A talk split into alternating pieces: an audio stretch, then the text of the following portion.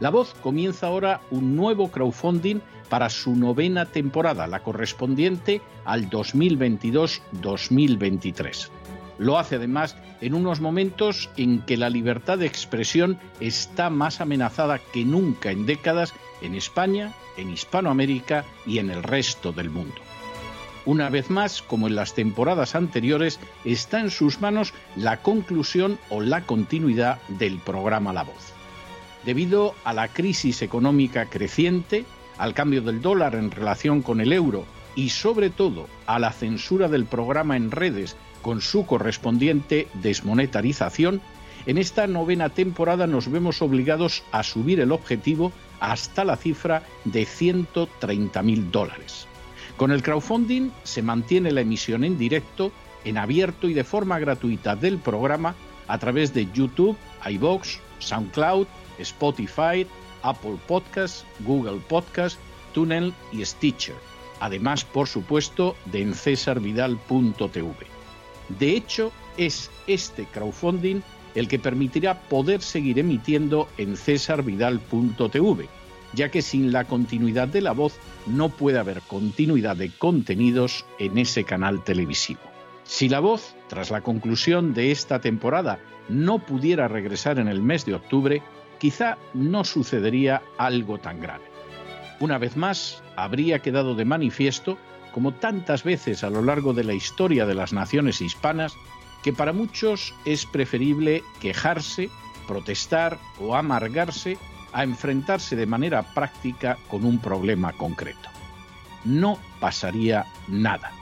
La voz simplemente dejaría de emitirse por la sencilla razón de que no hay suficientes personas dispuestas a asumir el apoyo de su causa, que es la de la libertad y de la verdad, la de la información independiente y la opinión rigurosa, la de la lucha contra las tiranías y contra aquellos proyectos que pretenden convertir en esclavos a los seres humanos.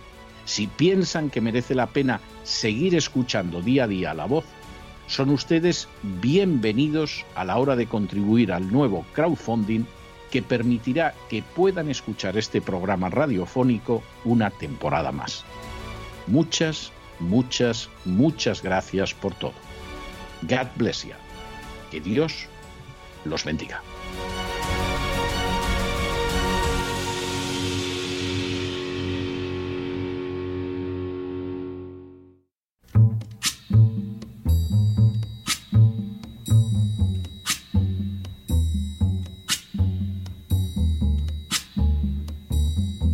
La voz con César Vidal, desde el exilio. When the night has come and the land is dark and the moon is the only light we'll see. No, I won't be afraid. Oh, I won't be afraid just as long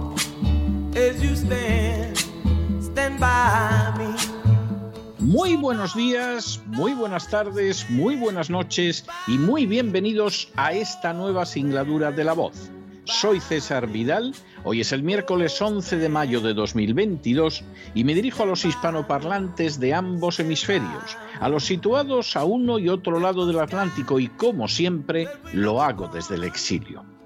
Corría el año 1917 cuando determinados intereses económicos y políticos no relacionados con el bienestar del pueblo americano impulsaron a los Estados Unidos a entrar en la Primera Guerra Mundial.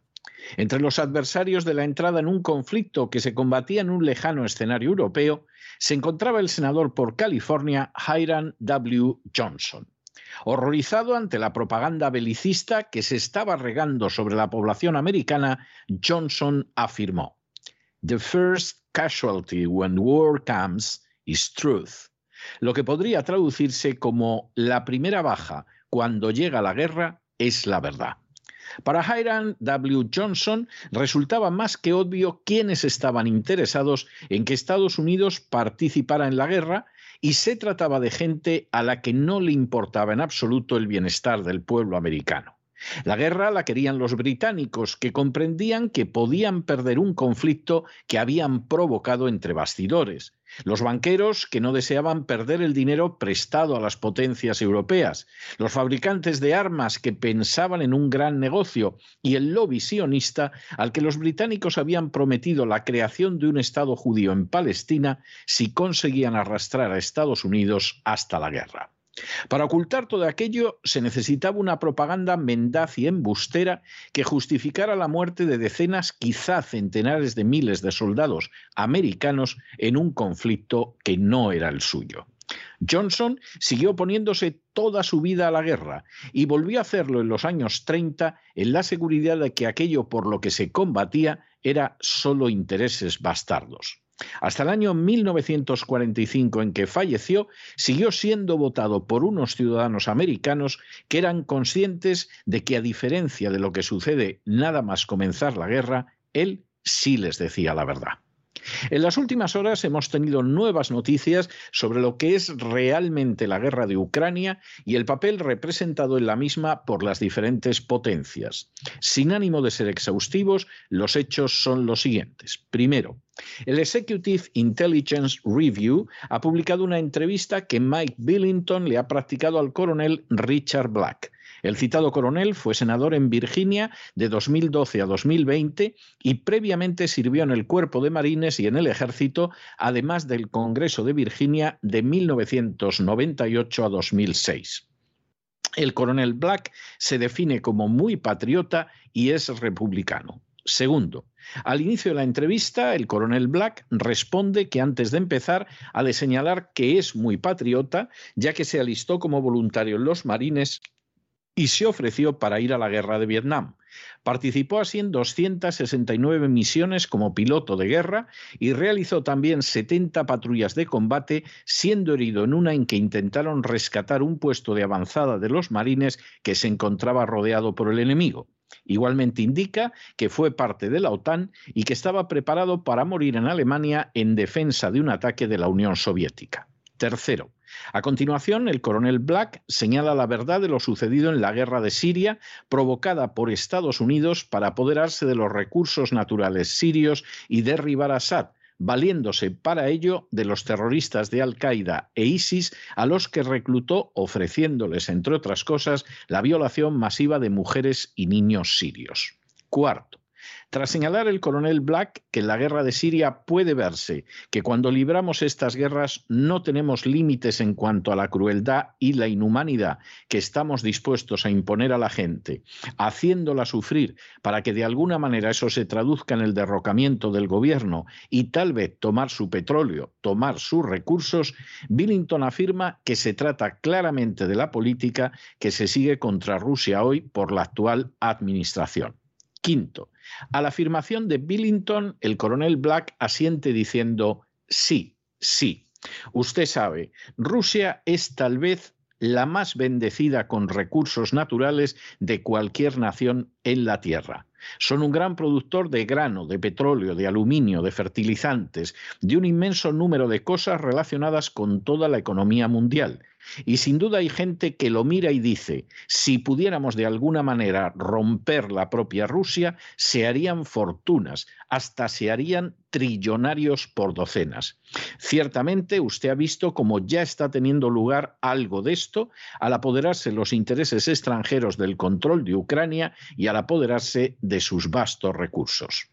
Sexto, a continuación, el coronel Black afirma, comenzamos el movimiento contra Rusia casi inmediatamente después de la disolución de la Unión Soviética en 1991. La Unión Soviética se disolvió el pacto de Varsovia se disolvió y por desgracia una de las grandes tragedias de la historia es que no logramos disolver la OTAN. El único propósito de la OTAN era defenderse de la Unión Soviética. La Unión Soviética ya no existía. No tenía sentido que la OTAN siguiera existiendo. Sin embargo, la mantuvimos y no podía existir si no tenía un enemigo. Rusia entonces estaba desesperada por formar parte de Occidente. Séptimo. El coronel Black continúa relatando.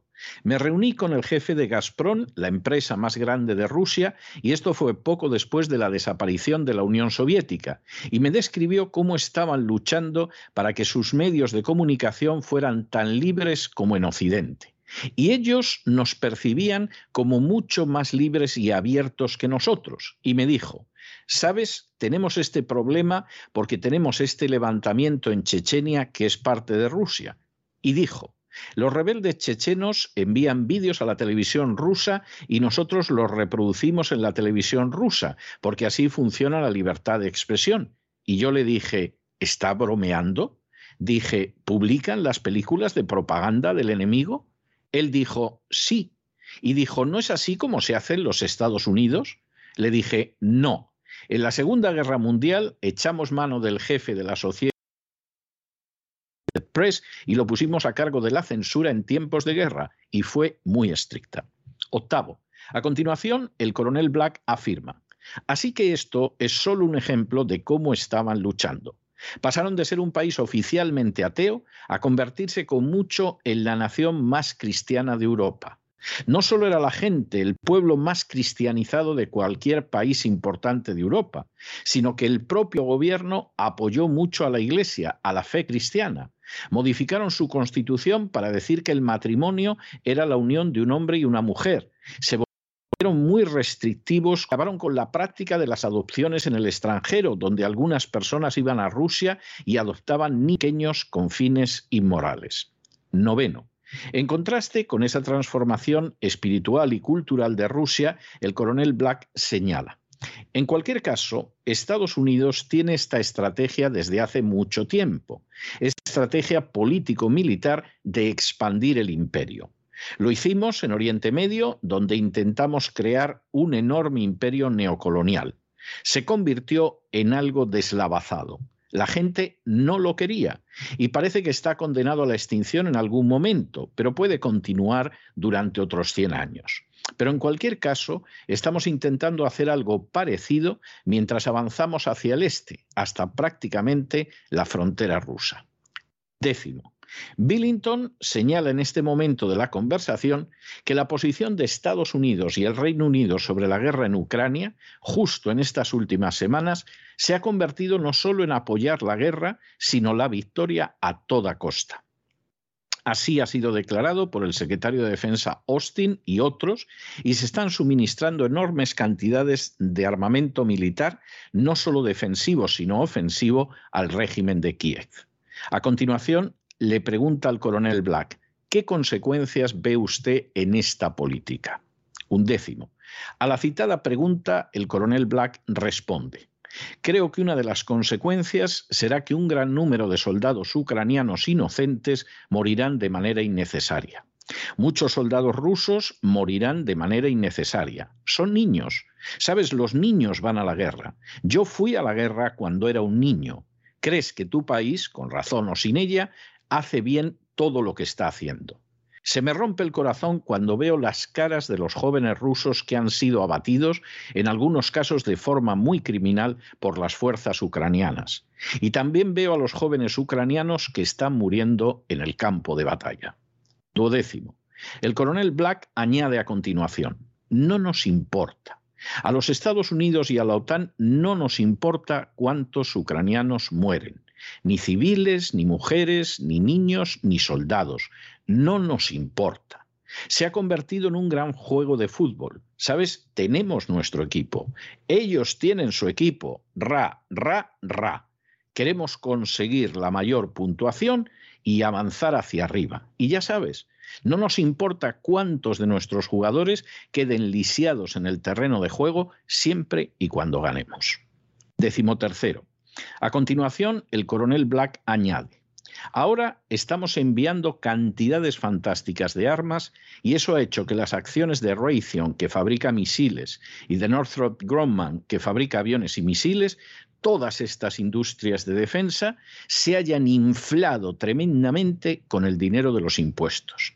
No creo que al final vaya a cambiar el resultado, creo que Rusia se impondrá. Los ucranianos están en una posición estratégica muy incómoda en el este. Décimo cuarto. Refiriéndose a las responsabilidades del estallido del conflicto, el coronel Black añade, el presidente Putin hizo un esfuerzo desesperado para detener la marcha hacia la guerra en diciembre de 2021. Llegó a poner sobre la mesa propuestas específicas por escrito para la OTAN, propuestas de paz para desactivar lo que se avecinaba, porque en ese momento Ucrania estaba reuniendo tropas para atacar el Donbass y por lo tanto Putin estaba tratando de evitarlo, no quería la guerra.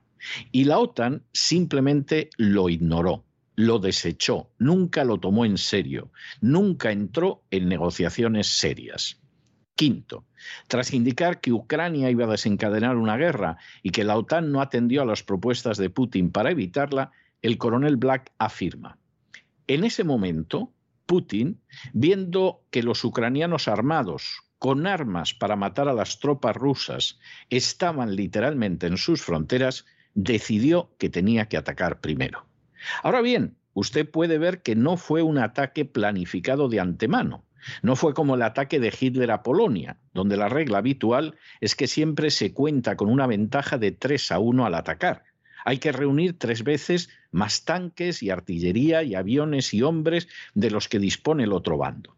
De hecho, cuando Rusia entró, lo hizo con lo que tenía, con lo que pudo reunir con poca antelación.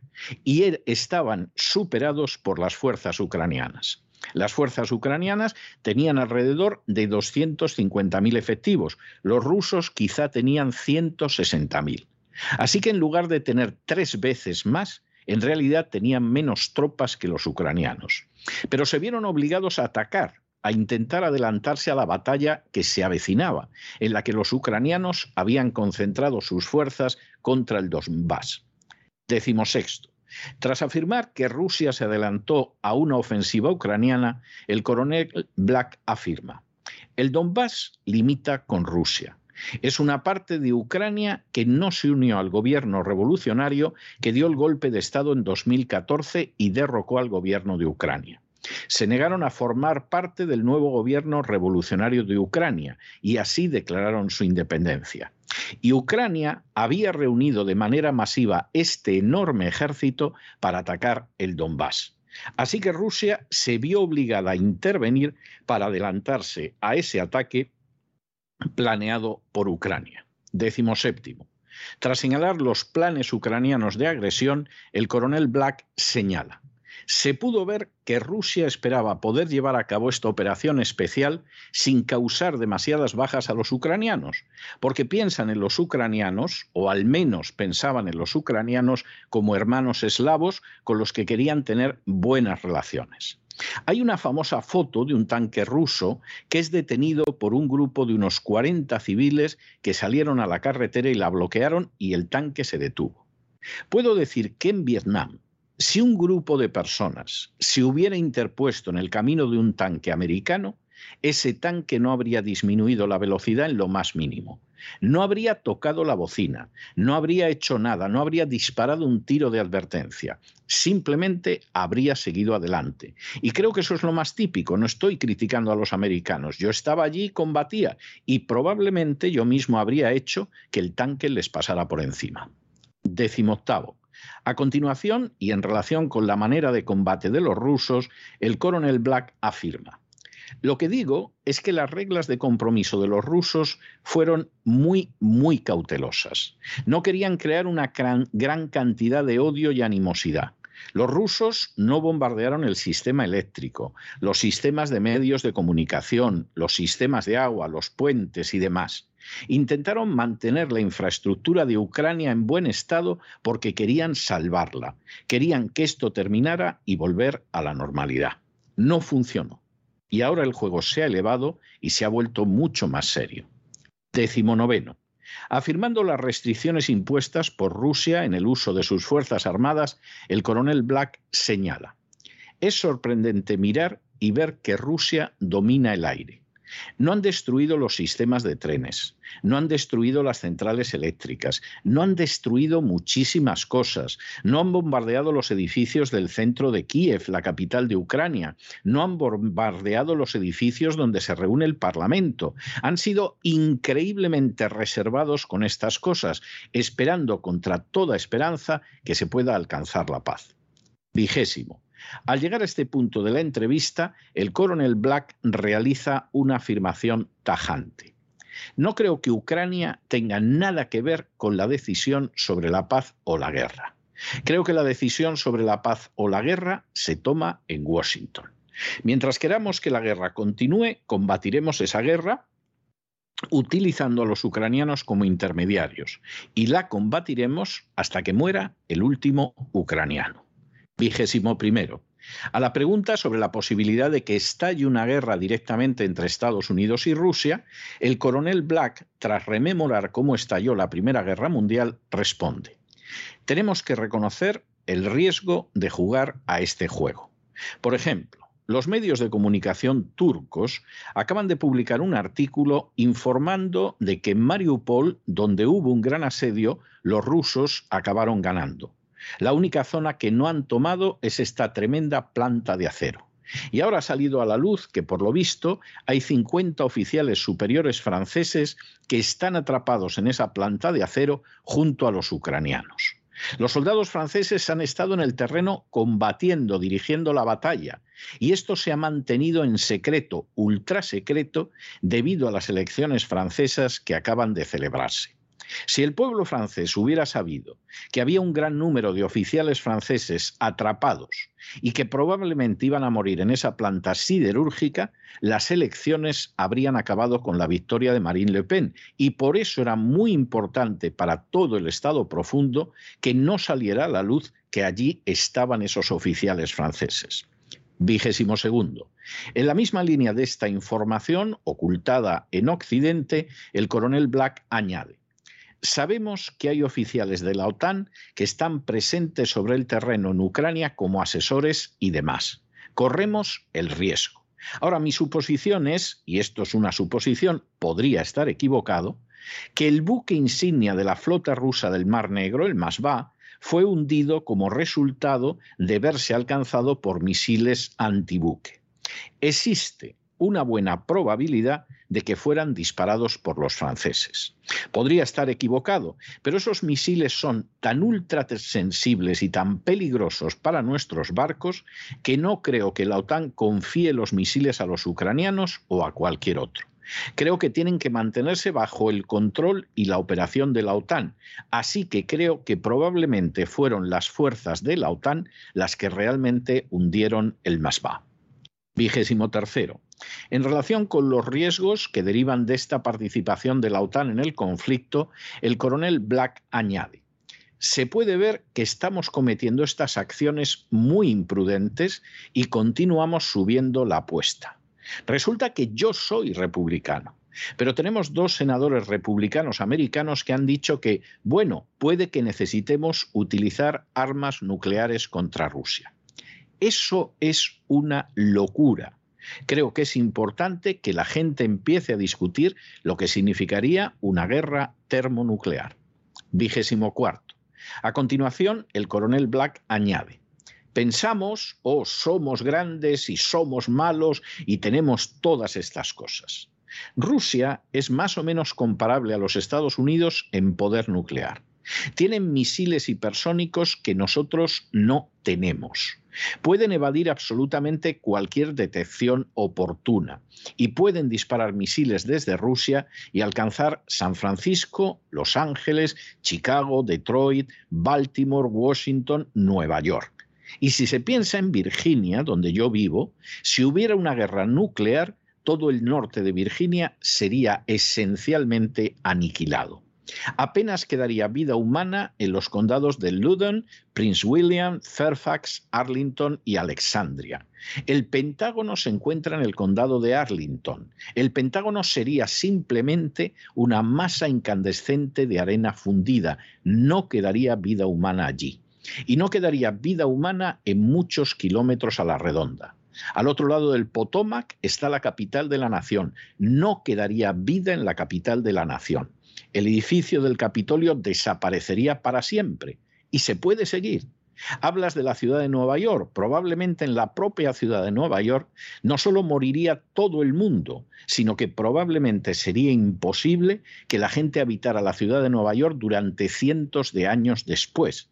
Probablemente durante medio milenio no recuperaría ningún tipo de civilización. Vigésimo quinto. En esta misma línea, el coronel Black continúa afirmando, tenemos que entender la gravedad de lo que estamos haciendo. Tal vez, si fuera una cuestión de vida o muerte para los Estados Unidos, lo que sucede en Ucrania sería distinto. Ciertamente, cuando la Unión Soviética colocó misiles en Cuba que apuntaban a Estados Unidos, valía la pena correr el riesgo porque estaba justo en nuestra frontera y nos amenazaba. Y era una batalla por la que valía la pena luchar y un riesgo que valía la pena correr. Los rusos se encuentran en una situación exactamente igual porque para ellos la vida de Rusia depende de impedir que la OTAN siga avanzando hacia Ucrania justo hasta sus fronteras. No pueden permitirse no luchar esa guerra, no pueden permitirse no ganar esa guerra. Vigésimo sexto. A continuación, el coronel Black afirma, Ucrania no tiene ningún sentido para los americanos no tiene ningún impacto en nuestra vida cotidiana. Y sin embargo estamos jugando a este juego imprudente que pone en riesgo las vidas de toda la gente en Estados Unidos y Europa Occidental para nada, absolutamente para nada. Vigésimo séptimo. Billington pregunta entonces al coronel Black por qué no hay más oficiales del ejército americano retirados que adviertan de este peligro. A lo que el coronel Black responde, mira, se ha producido un tremendo deterioro en la calidad de los oficiales que se remonta, bueno, ciertamente a la década de los años 90. Tuvimos oficiales muy, muy buenos. Pero lo que sucedió es que con posterioridad tuvimos al presidente Clinton en el cargo. Más tarde tuvimos a Obama. Ahora tenemos a Biden. Y seleccionan de manera muy estricta a sus oficiales militares de acuerdo con la política. Y ahora tenemos hombres sí. No son personas cuya principal devoción sea hacia los Estados Unidos y su pueblo. Su principal devoción es su carrera y su capacidad de relacionarse con otros oficiales militares cuando se retiran. Hay una red muy fuerte que puede colocar a los generales militares en grupos de reflexión, donde promueven la guerra, en organizaciones como Raytheon y Northrop Grumman, y todas estas operaciones de defensa donde pueden entrar en las juntas directivas y cosas por el estilo. Así que hay un precio personal que se paga por decir, eh, párate, la guerra no está entre los intereses del pueblo americano. Si tuviéramos una mejor calidad de individuos, tendríamos gente con el valor de decir no me importa lo que me cueste personalmente. Pero es muy difícil llegar a los rangos superiores si eres un individuo que se guía por los principios y el patriotismo y la devoción a la gente de esta nación. En algún momento necesitamos un presidente que entre y sacuda el árbol y haga caer a mucha de esta gente porque son peligrosos, son muy peligrosos para Estados Unidos. Vigésimo octavo. A la pregunta de Billington, en el sentido de si sería necesaria una nueva paz de Westfalia que evitara una guerra nuclear, el coronel Black responde. Creo que desgraciadamente va a tener que producirse un enorme dolor para conseguirlo, al igual que sucedió con la paz de Westfalia. Una guerra nuclear lo conseguiría un cataclismo económico de proporciones sin precedentes, resultante de la impresión desenfrenada de dinero que hemos realizado en los últimos 20 años. Hay cosas que podrían provocarlo. Pero en este momento, los medios de comunicación han sido tan totalmente censurados y son tan parciales que el pueblo americano realmente no tiene una percepción de la necesidad de algo así. Vigésimo noveno. A continuación, el coronel Black señala, ¿sabes? Aquí hay algo interesante que ha sucedido. Aquí en este país se puede pensar que todo el mundo está en contra de Rusia. No es así. De hecho, hay países importantes del mundo que se inclinan a favor de Rusia en esta guerra, empezando por China, pero luego Brasil, tienes a Sudáfrica, Arabia Saudí, una amplia gama de países, la India, la India apoya enormemente a Rusia. La idea de que de alguna manera defendemos esta causa enormemente justa no le parece a gran parte del mundo que sea justa. Y gran parte del mundo no acepta la última propaganda sobre los crímenes de guerra, esto de Bucha. Trigésimo. En relación con la responsabilidad con lo acontecido en Bucha, el coronel Black afirma, ¿qué era Bucha? Una película tomada de un vehículo conduciendo por la carretera en Bucha que había sido recapturada de los rusos. Y cada 100 metros más o menos había alguna persona con las manos atadas a la espalda y que había sido asesinada. No se anunció hasta cuatro días después de que los ucranianos hubieran retomado Bucha. Ahora bien, no sabíamos casi nada al respecto. En realidad, ni siquiera teníamos pruebas de que la gente hubiera sido asesinada. Pero suponiendo que lo hubieran hecho, no sabíamos dónde habían sido asesinados, no sabíamos quiénes eran, no sabíamos quién los había matado, no sabíamos por qué los habían matado. Nadie podía dar un motivo adecuado para que los rusos los hubieran matado. Los rusos retuvieron Bucha durante un mes. Si iban a matarlos, ¿por qué no lo hicieron durante ese mes? Y si iban a asesinar a un grupo de personas, ¿no estarían todos en un mismo lugar y no los fusilarían a todos allí? ¿Por qué estarían distribuidos a lo largo de un camino a una milla de distancia? No tiene sentido.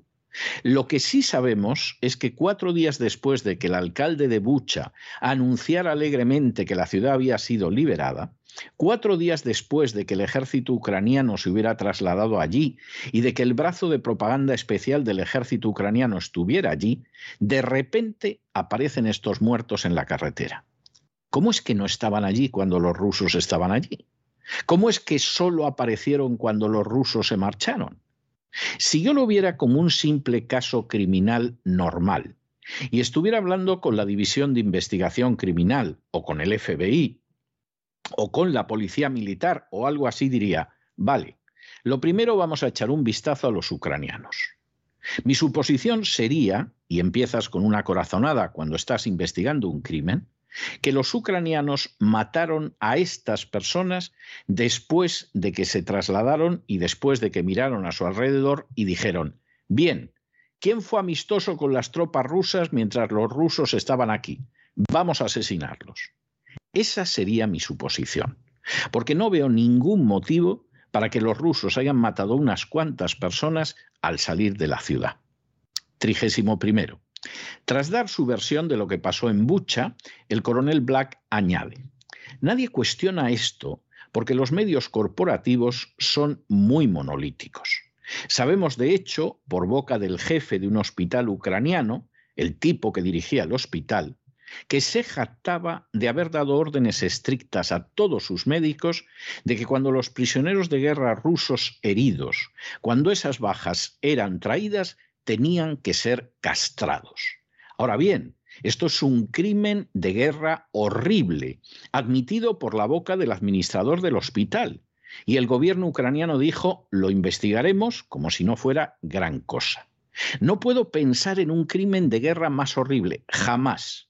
¿Dónde has oído hablar de ello? En ABC, en la MSNBC, en CNN, en Fox News, ni un suspiro. Y sin embargo, la prueba es innegable. Tuvimos otro vídeo en el que había un punto de reunión de prisioneros de guerra, donde los ucranianos llevaban a los prisioneros de guerra a un punto central para procesarlo. Y este es un vídeo de unos siete minutos. Y los soldados ucranianos Simplemente los mataban a tiros. Tenían probablemente 30 de estos soldados rusos heridos, tirados en el suelo, algunos de ellos claramente moribundos a causa de las heridas. algunos de ellos les colocaron bolsas de plástico en la cabeza. Ahora bien, estos son los chicos que están allí, a veces fatalmente heridos con las manos atadas a la espalda, y tienen bolsas de plástico sobre sus cabezas, lo que dificulta respirar. Y como no pueden levantar las manos, no pueden quitarse las bolsas para poder respirar. Al final del vídeo, los ucranianos traen una furgoneta y hay tres prisioneros de guerra rusos no heridos. Sin pensarlo ni dudarlo, al bajar los tres y con las manos atadas a la espalda, disparan a dos de ellos justo delante de la cámara y se desploman.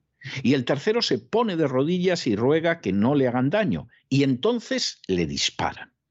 Esto son crímenes. Y estos no han sido refutados por el gobierno ucraniano. Pero nunca se sabría que ocurrieron. Hasta ahora te diré que lo único probado, no estoy diciendo que no haya crímenes de guerra en ambos bandos, solo digo que los únicos en los que he visto pruebas bastante irrefutables de crímenes de guerra han sido en el bando ucraniano. Trigésimo segundo. A continuación, el coronel Black añade, a menudo oyes que se dice, bueno, los rusos han destruido esto o han destruido aquello. Bueno, tengo que decir que si volvemos a las guerras que combatimos cuando invadimos Irak, el shock en no, destruimos virtualmente todo en Irak, todo lo que tenía algún significado. Bombardeamos objetivos militares y civiles sin mucha discriminación. La coalición realizó 100.000 salidas aéreas en 42 días. Hay que compararlas con los rusos que solo han realizado 8.000 en el mismo periodo de tiempo. 100.000 salidas americanas contra 8.000 en el mismo periodo de tiempo. Creo que los rusos han tendido a ser más selectivos. Cuando nosotros salíamos, la filosofía de shock en no es que se destruye todo lo que es necesario para sostener la vida humana y para que funcione una ciudad, destruyes el suministro de agua, el suministro eléctrico, la calefacción, el petróleo, la gasolina, destruyes todos los puentes principales y después continúas hasta destruir todo. Existe una tremenda diferencia en violencia entre lo que nosotros hicimos en Irak y lo que ellos han hecho en Ucrania. De manera que no existe ninguna credibilidad cuando se entra en los hechos y se mira la manera en que se ha conducido la guerra. Y trigésimo tercero. Como conclusión a la entrevista, el coronel Black afirma, si nos fijamos en Rusia, las tropas rusas que entraron en combate en Ucrania, en su mayoría nunca habían tenido experiencia de combate. Se trata de un ejército de tiempos de paz. Rusia no lucha en guerras en el extranjero. Siria es el único compromiso significativo en el extranjero que ha tenido. Compare esto con Estados Unidos, donde literalmente, si un soldado se retira hoy, después de una carrera de 30 años en el ejército, no habrá servido ni un solo día en que Estados Unidos estuviera en paz. Es algo sorprendente. Y lo contrastas con el ejército ruso, donde con pocas excepciones el país ha estado en paz. Así que realmente tenemos que empezar a pensar en la paz y en los límites de la guerra. Estamos en un mundo en el que todos pueden ganar y prosperar con la paz. Pero me preocupa que la hiperinflación pueda ser la llamada de atención que sacuda al mundo para que reconozca que debemos tener un nuevo paradigma para el futuro. Y creo que la paz de Westfalia en ese momento podría convertirse en una posibilidad. La entrevista realizada por el periodista Billington al coronel Black muy posiblemente constituye uno de los documentos periodísticos más importantes de los últimos tiempos, tanto en relación con la guerra de Siria como la de Ucrania. Lejos de ser un radical de izquierdas, un comunista o incluso un pacifista, el coronel Black fue voluntario a la guerra de Vietnam Combatió con arrojo siendo herido y condecorado en ese conflicto, y después estuvo destinado con las fuerzas de la OTAN en Alemania y Siria. Republicano y convencido patriota, Black ha dejado un testimonio claro y sólido de realidades que son negadas por los políticos y las furcias mediáticas. Primero, la OTAN debió disolverse al caer la Unión Soviética, ya que en contra de lo que suele afirmarse, Rusia no es la Unión Soviética y además es uno de los países que más enfatiza valores cristianos, lo que se puede ver en cómo ha restringido la práctica del aborto y reformado la Constitución para impedir el matrimonio homosexual. Segundo, al maniobrar en Ucrania, la OTAN creó un peligro para Rusia igual que el que creó la Unión Soviética al situar misiles en Cuba. La respuesta de Rusia por simple supervivencia nacional era previsible y justa. Tercero, Rusia solo actuó contra Ucrania después de saber que Ucrania iba a realizar una gran operación militar en su contra con el respaldo de la OTAN y después de que todas sus propuestas de solución del conflicto de manera pacífica entregadas a la OTAN fueron rechazadas. En realidad, Rusia no tenía otra salida más que una intervención en su defensa antes del ataque ucraniano. Cuarto, que esta es la realidad queda de manifiesto cuando se ve que si bien las tropas ucranianas estaban más que preparadas y superaban numéricamente a las rusas, Rusia tuvo que llevar a cabo la ofensiva con enorme inferioridad numérica y de manera improvisada para neutralizar el ataque que se iba a desencadenar en su contra. Quinto, a pesar de lo que dice la propaganda occidental, el ataque ruso ha sido muy moderado en su relación en una proporción de menos de la décima parte del llevado a cabo por Estados Unidos en Irak. Sexto, ese ataque ruso ha descartado, por ejemplo, la destrucción de infraestructuras vitales para obligar a la capitulación, como se hizo en Irak. Séptimo, hasta el momento, los únicos crímenes de guerra de los que no existe la menor duda han sido perpetrados por los ucranianos. Es más que posiblemente el caso de Bucha, pero sobre todo lo es en cuanto a las órdenes emitidas por oficiales ucranianos de castrar a los prisioneros rusos o las acciones de ejecución. Octavo, a pesar de lo que afirma la propaganda, esta es una guerra librada solo, como en el caso de Siria, para que Estados Unidos pueda apoderarse de los recursos de Ucrania y mantener su control sobre Europa. Noveno. Esta guerra en ningún momento se libra por los intereses del pueblo americano o del pueblo ucraniano, es una guerra en la que los que perciben los beneficios están dispuestos a combatir hasta la muerte del último ucraniano y en la que los medios de comunicación occidentales mienten y ocultan la realidad de manera sistemática o sufren una censura atroz. Décimo. De manera lamentable, desde los años 90, los altos oficiales americanos han ascendido sobre la base de su sumisión política, lo que hace que no presenten una barrera de sensatez a lo que está sucediendo a decir verdad, están mucho más interesados en general en su carrera y su futuro en consejos de administración del complejo industrial militar que en servir al pueblo americano. Un décimo. Esa combinación de factores está provocando una escalada terrible en la que ya hay políticos americanos que insisten en ir a una guerra termonuclear pasando por alto el inmenso peligro de dar un paso así. Décimo segundo, estas acciones, nada derivadas de motivaciones nobles, sino de los peores intereses, pueden efectivamente acabar provocando una guerra nuclear que sería desastrosa también para los Estados Unidos.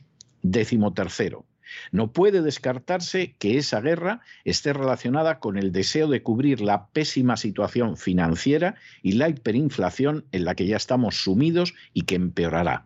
Y decimo cuarto, resulta indispensable que la OTAN deje de intervenir en Ucrania, que acabe la escalada que está provocando con sus acciones y que se establezca un sistema mundial de garantías para la paz al estilo de lo que fue la paz de Westfalia. Por supuesto, no es esto lo que les cuentan los políticos y los medios de comunicación, ni lo que desean que ustedes sepan. Si lo hicieran, ahora mismo las calles estarían llenas de gente de los más diversos orígenes clamando para que acabara la guerra y la OTAN se disolviera inmediatamente. Nada menos conveniente para los que se lucran con la guerra y sus desgracias. Aquellos que provocan una guerra que procuran librar mediante intermediarios y que están dispuestos a prolongarla hasta la muerte del último afgano, del último iraquí o del último ucraniano aquellos que son accionistas de los principales medios de comunicación y que a la vez fabrican armas, instando desde esos medios a una guerra a la que ellos no irán a combatir.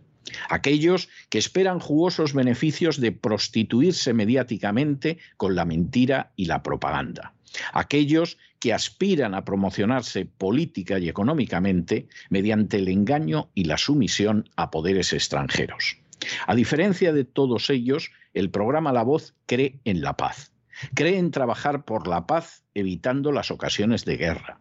Cree en la inmoralidad de guerras innecesarias donde se combate hasta el último de las fuerzas intermediarias. Cree en el imperativo moral de salvar a las poblaciones civiles del horror de esos conflictos. Y cree en la necesidad de informar de la verdad toda la verdad y nada más que la verdad, precisamente porque ahora brilla por su ausencia. Por añadidura, la voz cree que el mejor patriota no es el que aplaude como una foca la mentira, o el que somete a su patria a los deseos de poderes extranjeros, o el que se arrodilla ante la agenda globalista, o el que no piensa y simplemente se comporta como una oveja camino del matadero. El mejor patriota es el que dice la verdad por dura y difícil que sea, aun a riesgo de las represalias que le puedan venir por ello, y que lo hace porque ama su nación muy por encima de los intereses bastardos de aquellos que por negocio y conveniencia están dispuestos a derramar incluso la sangre de terceros, aunque ellos jamás irán a combatir. Que Dios misericordiosamente escuche nuestras oraciones por la paz y bendiga los actos que emprendamos para asentarla mientras nos permite difundir y proteger la verdad, que como muy bien dijo el senador Hiram Johnson, cuando llega la guerra, se convierte en la primera baja.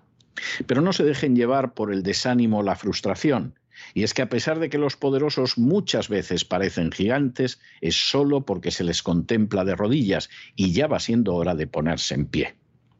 Mientras tanto, en el tiempo que han necesitado ustedes para escuchar este editorial, la deuda pública española ha aumentado en más de 7 millones de euros.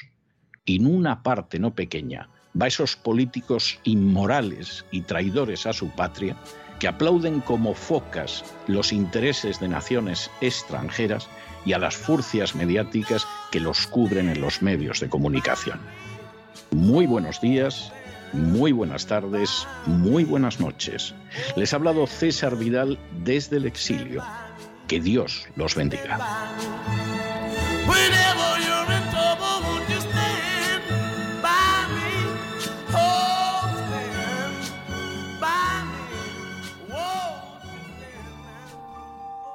Esta sección está patrocinada por crowdfunding con el siguiente mensaje. Nuestro Señor Jesucristo, el único Dios verdadero, es misericordioso y nuestro Salvador.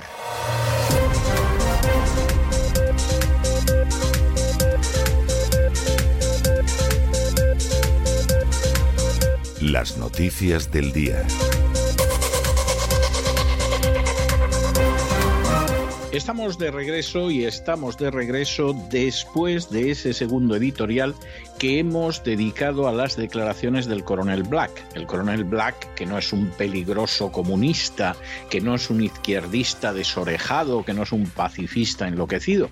El coronel Black, que es un personaje que primero en el ejército llegó a coronel, que marchó voluntario a la guerra de Vietnam, que en esa guerra fue herido y condecorado como héroe de guerra, que después ha participado en distintas guerras y estuvo incluso en la OTAN en Europa, también en la guerra de Siria, que ha sido congresista y senador de su estado, que es republicano y que se define con toda la razón del mundo como muy patriota, concedió una entrevista extraordinaria de la cual la primera parte hablaba de la guerra de Siria, le dedicamos el editorial de ayer, y hoy en un editorial que quizás sea el más dilatado de todas las temporadas que lleva emitiéndose la voz, lo hemos dedicado a lo que cuenta sobre la guerra de Ucrania. Y lo que cuenta sobre la guerra de Ucrania no se lo vamos a repetir, porque todo lo que dice y que resumimos al final del editorial es lo que nosotros llevamos diciendo desde hace muchísimo tiempo, desde antes de la guerra de Ucrania.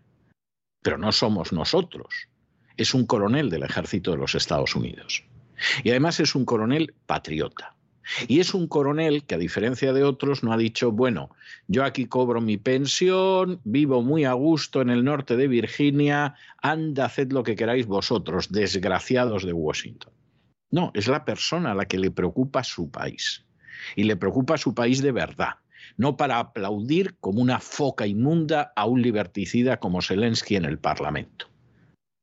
Esa es la realidad. Y hay gente que considera que el patriotismo es ponerse de rodillas ante intereses extranjeros, porque a lo mejor así nos va mejor, o que considera que el patriotismo es que se le llene la boca del nombre de su país, o aceptar cualquier villanía porque es de su país. Ese es un concepto putrefacto y repugnante del patriotismo. El patriotismo busca en primer lugar el bien del pueblo del país al que uno pertenece. Y precisamente por eso ve como repugnantes las mentiras, la propaganda, los engaños que puedan ir a apartar ese pueblo de que decida libremente su destino, porque es un pueblo bien informado. De ahí que las furcias mediáticas sean de lo peor que existe en los panoramas de cualquier país y de manera especial en las democracias, porque las dictaduras ya sabemos que no son ni furcias mediáticas, son funcionarios que obedecen órdenes. Pero en una democracia son de lo peor que hay. Porque por su propio beneficio, para obtener publicidad, para seguir manteniendo el programa de la querida, etcétera, etcétera, etcétera, para poder comprar whisky en cantidades industriales, esas furcias mediáticas mienten al pueblo y lo encaminan hacia el desastre. Y lo encaminan incluso en este caso, incluso Dios no lo quiera, hasta una guerra termonuclear, para que determinados lobbies poderosos se llenen los bolsillos con el dinero de los contribuyentes. Y la gente que tendría que hablar y decir, señor presidente, que no podemos seguir por aquí, señor presidente, que estos no son los verdaderos intereses nacionales, en muchos casos se calla porque sinceramente, hombre, te retiras del ejército y te meten en un consejo de administración, anda y que les frían un paraguas a todos estos idiotas que se creen lo que les dicen en las televisiones, en las radios y en los periódicos. Por eso es un documento tremendamente importante de una trascendencia inmensa esa entrevista del coronel Black.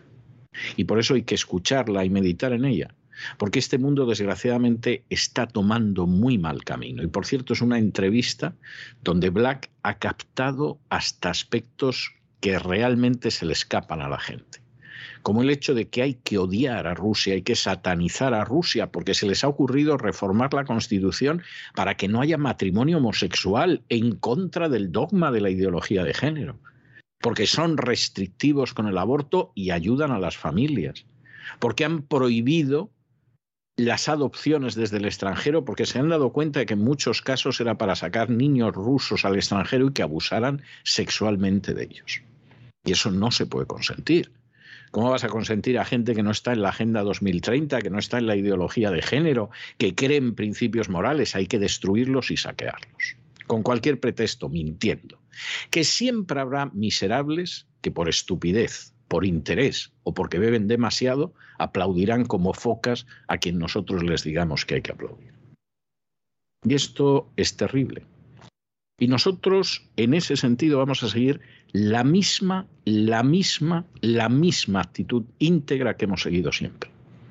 Nosotros defendemos la verdad, defendemos la libertad y defendemos el patriotismo. Y aunque podamos ser gente que tiene un pasaporte distinto, sabemos lo que es el respeto hacia la gente de otros países. Sabemos lo que es no discriminar a la gente porque tenga un pasaporte u otro porque haya nacido en un sitio u otro. Y sabemos que la gran batalla en estos momentos es la de los verdaderos patriotas, no la de los sucios nacionalistas, no la de aquellos que se envuelven en una bandera para costa de la sangre de otros llenarse los bolsillos, sino la de los verdaderos patriotas frente a la agenda globalista. Y eso, eso también se está combatiendo en la Unión Europea y se está combatiendo en Ucrania. Y los que no se dan cuenta, bueno, hay gente que no ha salido de la misma borrachera desde hace 30 años, tampoco es sorprendente, pero hay otra gente que apenas bebe y se supone que es honrada y tendría que enterarse de lo que hay. De eso iba nuestro editorial, que forma realmente un conjunto, un doblete con el editorial de ayer, que esperamos que ustedes escuchen ambos una y otra vez hasta que se empapen de todo lo que se dice, porque nosotros prácticamente nos hemos limitado a ser notarios del coronel Black, porque ya lo que él dice es evidentísimo. Y hoy, antes de entrar en el boletín y de este brevísimo resumen de un editorial larguísimo, es mi culpa, lo reconozco, lo confieso, pero no les voy a pedir perdón, es que no lo he podido reducir más y aunque lo he intentado, creo que hubiera sido una pena si hubiera quitado algunas de las cosas que aparecen en ese editorial. Bueno, pues hoy además tenemos que comentarles que acabamos de comenzar el crowdfunding de la voz. Ustedes saben que nosotros no nos mantenemos con la publicidad. Nosotros no dependemos de la publicidad institucional. no tenemos que decir que Feijóo es una maravilla y se le pone cara de presidente, o que determinado político lo hace estupendamente, o cargar contra otro que es su rival, para que nos pongan publicidad institucional. Esa publicidad nos asquea y nos repugna. Nosotros no tenemos publicidad privada. Diremos lo que queramos siempre de las compañías privadas, de los bancos, de los empresarios, de las compañías energéticas, porque no dependemos de ellos. Y no dependemos de ningún partido, ni dependemos de ninguna confesión religiosa, ni dependemos de ningún sindicato. Nosotros dependemos única y exclusivamente de ustedes. Y en ese sentido somos un medio absolutamente democrático, lo que no puede decir nadie. Por una razón, porque el año la temporada que ustedes decidan que no nos apoyan con el crowdfunding, nosotros dejamos de emitir. Y no va a ser ningún drama. Miren, dejamos de emitir y nos dedicaremos a otras cosas para ganarnos la vida, que no sería la primera vez que lo hiciéramos. Quien ahora se dirige a ustedes ha tenido que empezar de cero cuatro veces a lo largo de su vida. La última de bajo cero. Y seguimos adelante. Y la gente que está en el equipo, pues también, también, buena parte de ellos han tenido que empezar de cero varias veces y seguimos adelante, gracias a Dios. De manera que nosotros nos sometemos a la voluntad de los oyentes todos los años. Y en ese sentido empezamos en el día de hoy también ese crowdfunding. Es un crowdfunding en el cual precisamente por la crisis económica, por el cambio del dólar en relación con el euro, porque además nos han censurado programas en redes sociales y no los ponemos monetarizar, pues este año hemos tenido que subir el objetivo del crowdfunding a 130 mil dólares, no euros, ¿eh? dólares. Con esa cantidad, la voz podría cubrir todos los gastos que permiten que ahora se pueda seguir escuchando ese programa y que también sigamos adelante en el programa de televisión. Que ustedes quieren contribuir al crowdfunding, que ustedes deciden que, bueno, con lo que les va a costar un par de cafés, eh, un par de refrescos, una horchata, eso se lo van a entregar a la voz, al crowdfunding de la voz, para que se oiga una novena temporada, que sería la próxima. Estupendo. Nosotros se lo agradecemos, les decimos de corazón que pensamos que están contribuyendo a la causa de la libertad y a la causa de la verdad y se lo agradecemos. Que ustedes deciden que no apoyan el crowdfunding, ole sus refrescos. Porque nadie, absolutamente nadie, desde luego no nosotros, tiene el menor derecho a decirles en qué emplear su dinero. Ustedes su dinero se lo han ganado con su esfuerzo, se lo han ganado con su trabajo, si son herederos con el de sus padres o sus tíos, pero alguien tuvo que trabajar y esforzarse para ganarlo, y no consientan ustedes que ningún miserable, sea un buscabonus de la agencia tributaria, sea un político, sea un funcionario, sea un clérigo, les diga que ellos le van a administrar mejor el dinero. No, que sean honrados y trabajen y doblen el espinazo como ustedes para ganarse la vida y que no les den consejos sobre que les entreguen a ellos el dinero para administrarlo. Mejor que ustedes, nadie sabe cómo administrar el dinero. Que ustedes deciden, pues oye, que sí, que vamos a contribuir con 10 dólares, con 20, con 50 al crowdfunding de la voz, que además las recompensas que elige Isaac Jiménez todos los años cada vez han ido a mejor y este año son todavía mejores que la de la temporada anterior, nosotros se lo agradecemos de corazón. Que ustedes dicen, pues yo prefiero tomarme un par de refrescos, pues solo tus refrescos mejor que usted nadie sabe en qué emplear el dinero. Y no consienta que ningún canalla miserable buscabonus le diga cómo tiene que emplear su dinero. Porque mejor que usted no lo sabe nadie. ¿Que nos ayuda? Muy bien. ¿Que no nos ayuda? Pues bueno, Dios proveerá, que decía aquel.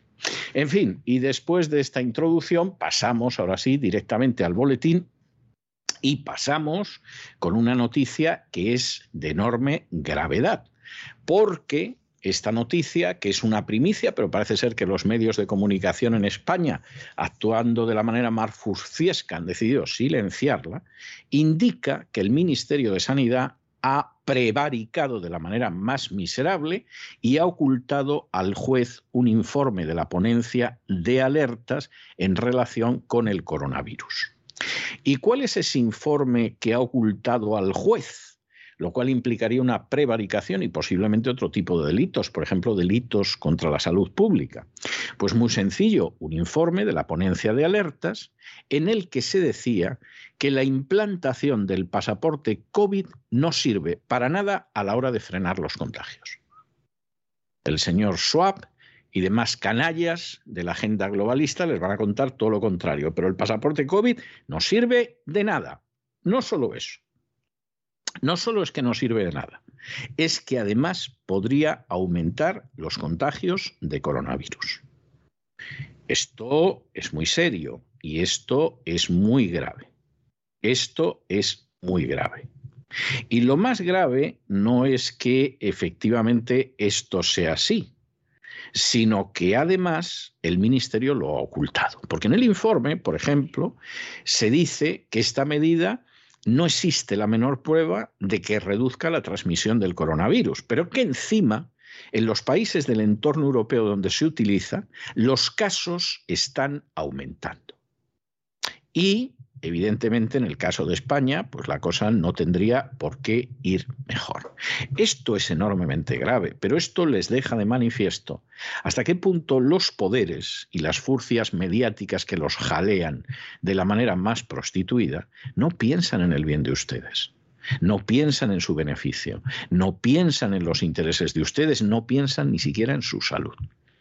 Piensan en obedecer a aquellos que dictan órdenes muchas veces desde las sentinas más oscuras, tenebrosas y ocultas, y por lo tanto sacar beneficio de esas órdenes que obedecen.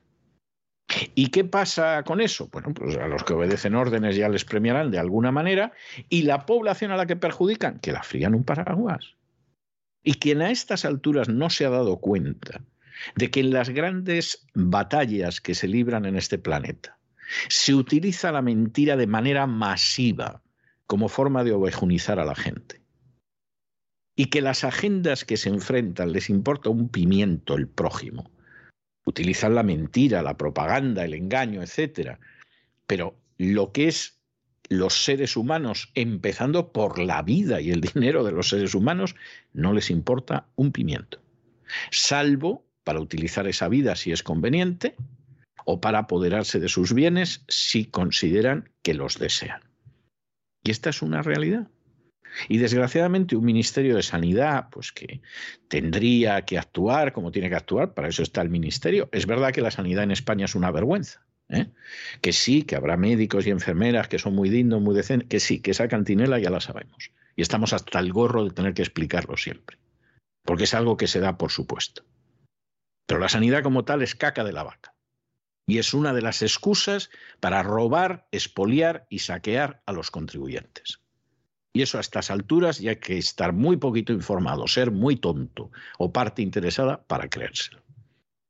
Y esa sanidad que tendría que actuar como tiene que actuar, aquí ha actuado de manera prevaricadora y ha actuado en contra de la salud y de los intereses de los españoles. Y esto es un escándalo. Y ahora mismo la persona que es titular de ese ministerio tendría que estar presentando la dimisión de manera inmediata y con ella todos los responsables de este engaño. Y por cierto, en 24 horas cualquier medio que esto no lo esté contando a los cuatro vientos. Porque si no lo está contando ese medio, o es de una incompetencia informativa bochornosa, o realmente es una furcia de lo más tirado en términos mediáticos. Examinamos estas y otras noticias que les afectan con la ayuda absolutamente indispensable de María Jesús Alfaya. María Jesús, muy buenas noches. Muy buenas noches, César. Muy buenas noches a todos los oyentes de La Voz. Que queremos recordarles que una temporada más comienza el crowdfunding para poder seguir informándoles y dándoles cuenta de realidades que otros no les cuentan y para seguir siendo la voz de los que no tienen voz. Debido a la crisis económica, al cambio del dólar en relación con el euro y sobre todo la censura que ha sufrido este programa en las redes, con su correspondiente desmonetarización, en esta novena temporada nos vemos obligados a subir el objetivo hasta la cifra de los 130.000 dólares. Con esta cantidad, la voz podrá cubrir todos los gastos que permiten que ustedes puedan seguir escuchando este programa y también viendo el canal www.cesarvidal.tv. Si quieren contribuir a la causa de la verdad y de la libertad, son bienvenidos a este crowdfunding para que la voz se siga escuchando. Y vamos con España, con un tema con el que no han abierto las televisiones y que seguramente no han escuchado, y es un tema de máxima gravedad el Ministerio de Sanidad ha ocultado a un juez un informe de la ponencia de alertas que decía que la implantación del pasaporte COVID no solo no serviría para frenar los contagios, sino que podría aumentar los mismos. Un acto que no solo es de prevaricación, sino que incluso puede suponer un delito, al haber puesto en riesgo, a sabiendas, la salud y la vida de la población. Es algo, como les decimos, muy grave. Les explicamos primeramente que la ponencia de alertas y planes de preparación y respuesta depende de la Comisión de Salud Pública. Es un, órgano de gestión y de seguimiento del Sistema Nacional de Alerta Precoz y Respuesta Rápida del Ministerio de Sanidad. Es decir, cuando hay un problema sanitario en España, el organismo de actuar, de dar las pautas. E hicieron un informe.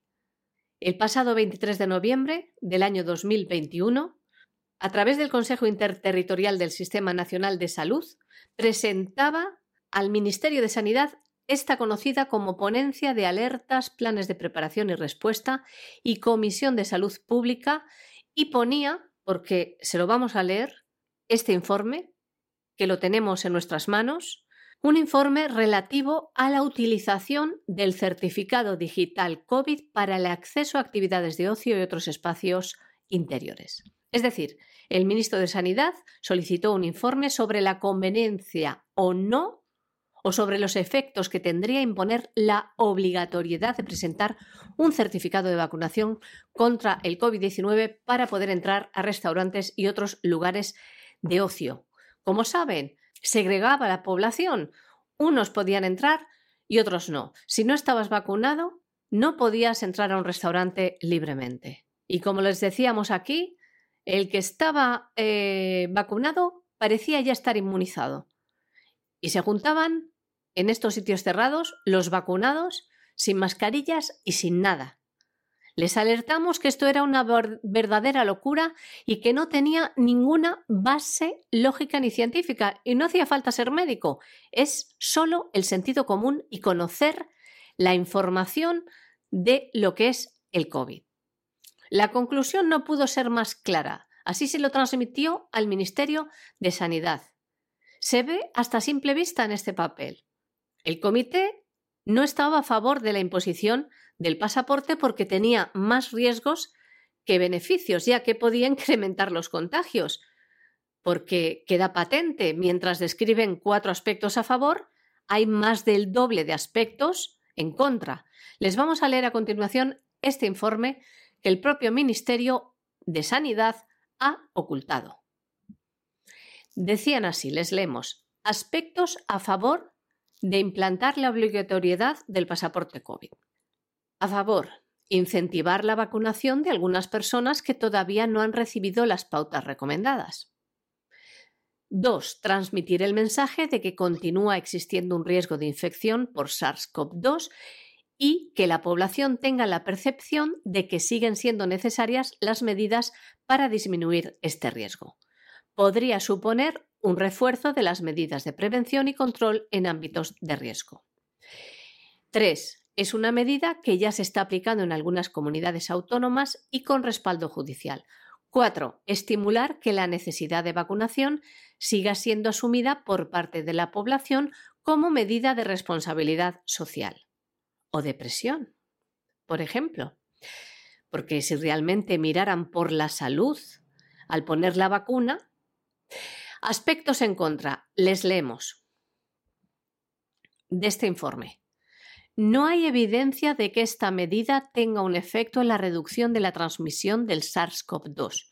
En los países del entorno europeo donde se está utilizando, los casos están aumentando de forma importante, si bien es cierto que sus coberturas vacunales son muy inferiores a las de España. Pero es previsible que el efecto en España, con coberturas más elevadas, todavía sea menor el efecto. Como ven, es previsible que el efecto en España todavía sea menor. Sería además difícil la efectividad de esta medida. Segundo, aspecto en contra para la imposición del pasaporte COVID.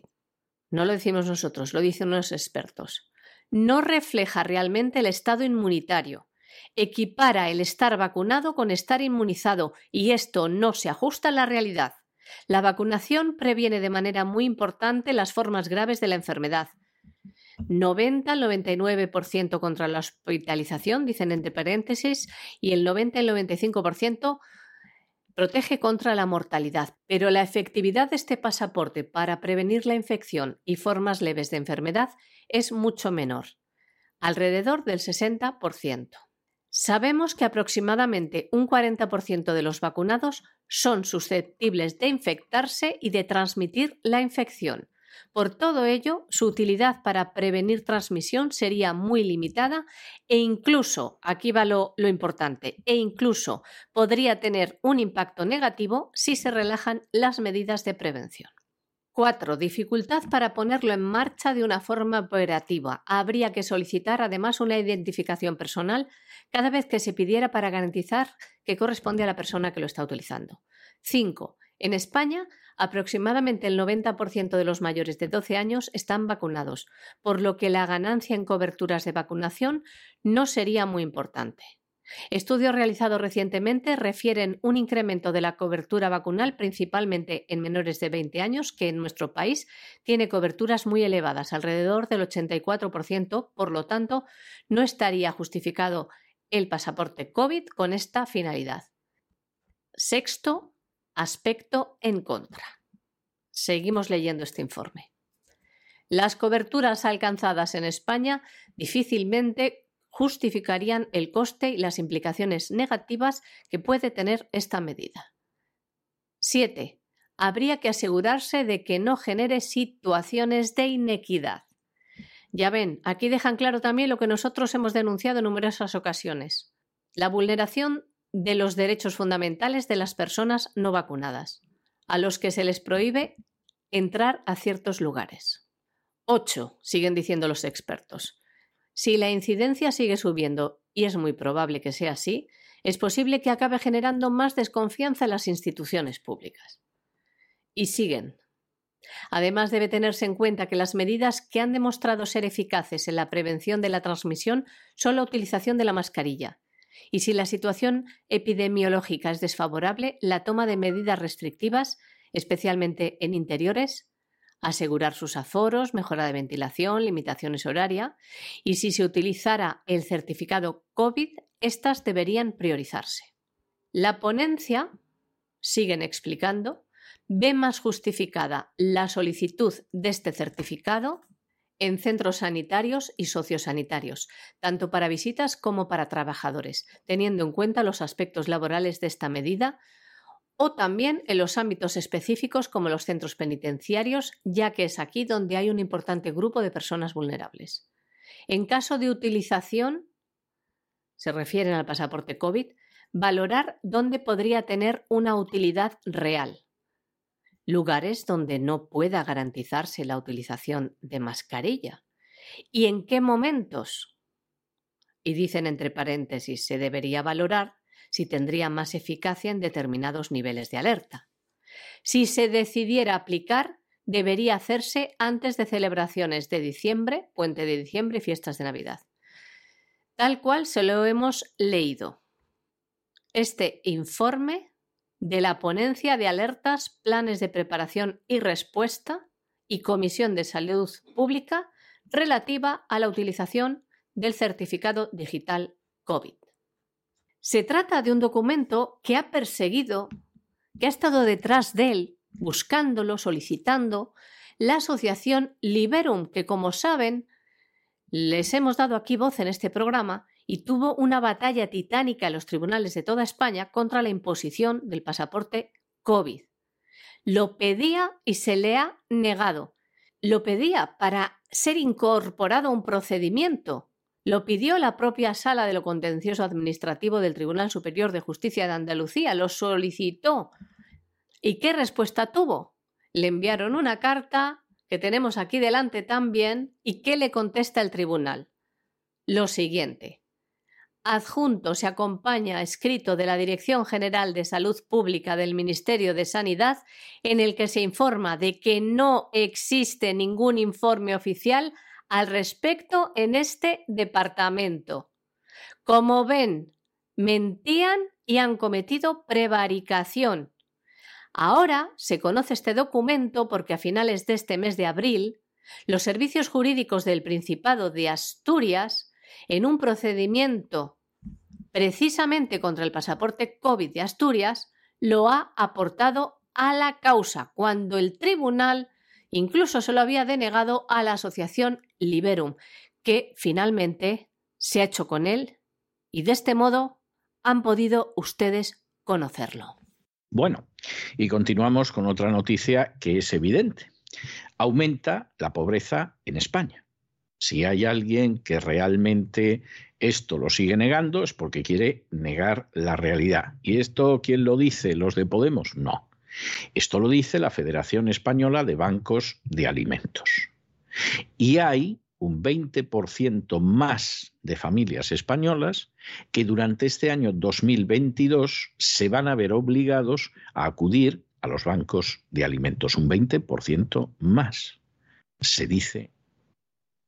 Y cuando hablamos de bancos de alimentos, no es ya la dificultad para pagar la hipoteca, que ya, ya es grave para los que han pasado por esa situación, o la dificultad para pagar la vivienda o pagar los estudios de los niños, porque no te fías de la enseñanza pública con toda la razón del mundo. No, estás hablando de comer, literalmente de comer. Esto es algo tremendo, pero muestra dónde estamos.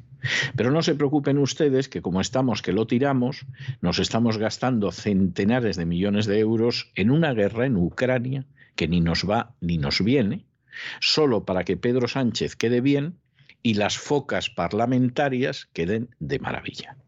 Bueno, pero hay gente que pasa hambre, cierto.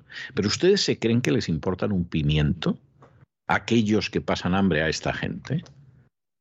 A las furcias mediáticas les importa la publicidad y a los políticos que les entregan esa publicidad o otros miembros de las castas privilegiadas les sigue interesando seguir apoderándose de los presupuestos y repartiéndolos. El hambre de la gente en España a esta gente. Por Dios, qué ingenuo hay que ser para creerse eso.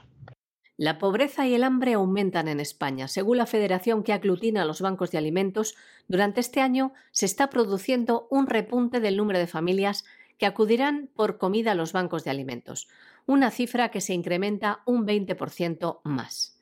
El presidente de la Federación Española de Bancos de Alimentos, Pedro Miguel Llorca, explica que la cifra actual de demandantes de alimentos registrada en el año 2021 se mantiene cerca de el millón y medio de usuarios. Un millón y medio de personas van a recoger comida, a solicitar comida a los bancos de alimentos.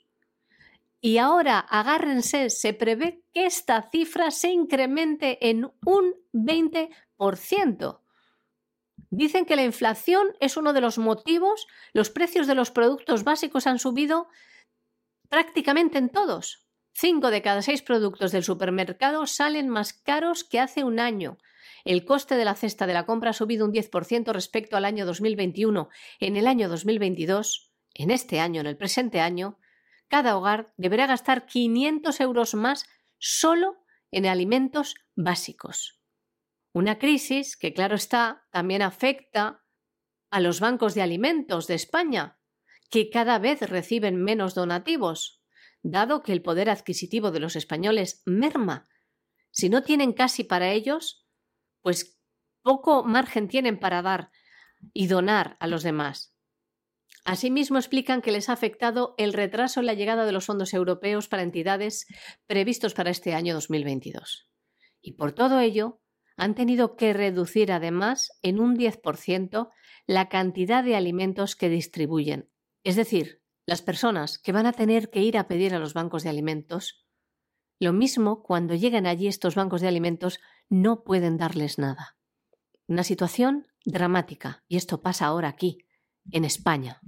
Bueno, y nos vamos a Hispanoamérica y nos vamos con una noticia que puede ser una noticia hasta interesante. Y es que el presidente de la Argentina se ha reunido en la Moncloa, en la sede del presidente del gobierno, con el español Pedro Sánchez. El presidente de Argentina está en una gira europea y mm, ambos han decidido que eh, efectivamente en estos momentos van a reforzar la cooperación en gas y en litio. Bueno, el presidente de la Argentina, que hubo un momento que decía que quería ser la puerta eh, en Hispanoamérica de Rusia, pues en estos momentos se está plegando más a, a todas las cuestiones. Como su gestión en Argentina no está siendo muy buena, pues se está plegando al cuento chino, en este caso el cuento tanista, de que finalmente el suministro energético y la seguridad alimentaria mundial y todas estas cosas, pues no funcionan por Putin. Ya se sabe que antes de la invasión de Ucrania, en Argentina iban de maravilla, o sea, era un país que iba de maravilla. Y seguramente, seguramente tanto Pedro Sánchez como el presidente argentino habrán quedado bastante contentos del encuentro. Vamos a ver, para ser lo más imparcial posible, la verdad es que España y Argentina podrían llegar a acuerdos que beneficiaran a las dos partes. Y en este sentido, eso objetivamente es indudable. Luego, cuestión aparte es lo que pueda suceder. Pero efectivamente, eso sería totalmente posible. ¿Qué pasa en este caso? Pues que no sabemos si va a ser así.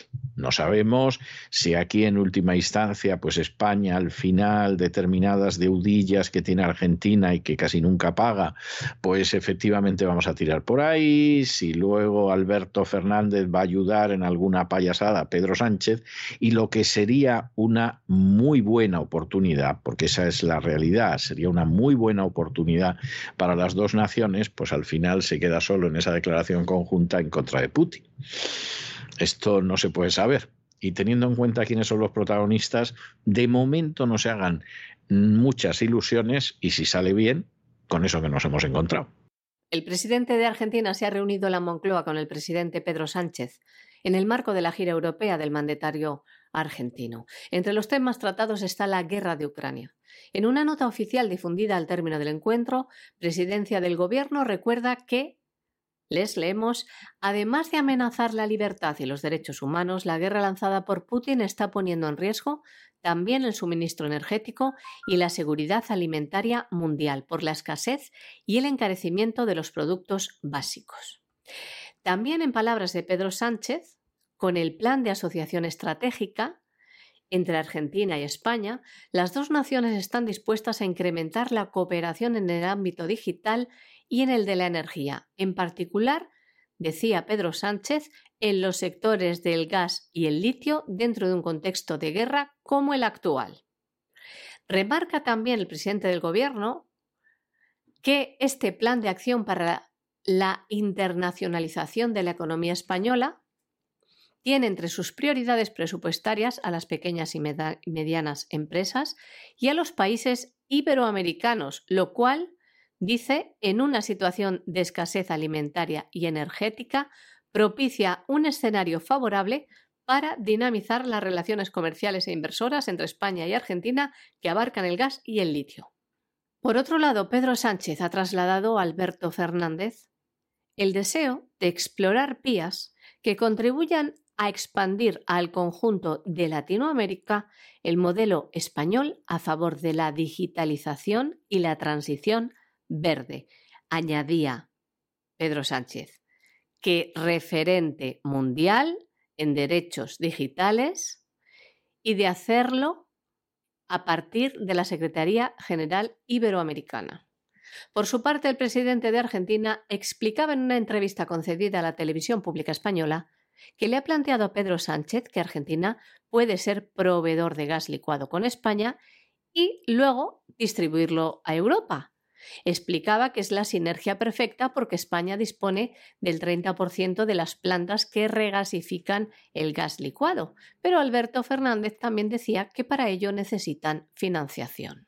Bueno, Y resulta, resulta que en estas historias que organiza Biden, donde de pronto te organiza el circo de las democracias y decide que hay una serie de países que no van, por ejemplo los pobres guatemaltecos, por eso de que defienden la vida y la familia, se quedan fuera de la democracia, pero van, sin embargo, a algún país de Oriente Medio que tiene de democrático lo que yo tengo de budista y cosas así, aquello fue un circo impresionante.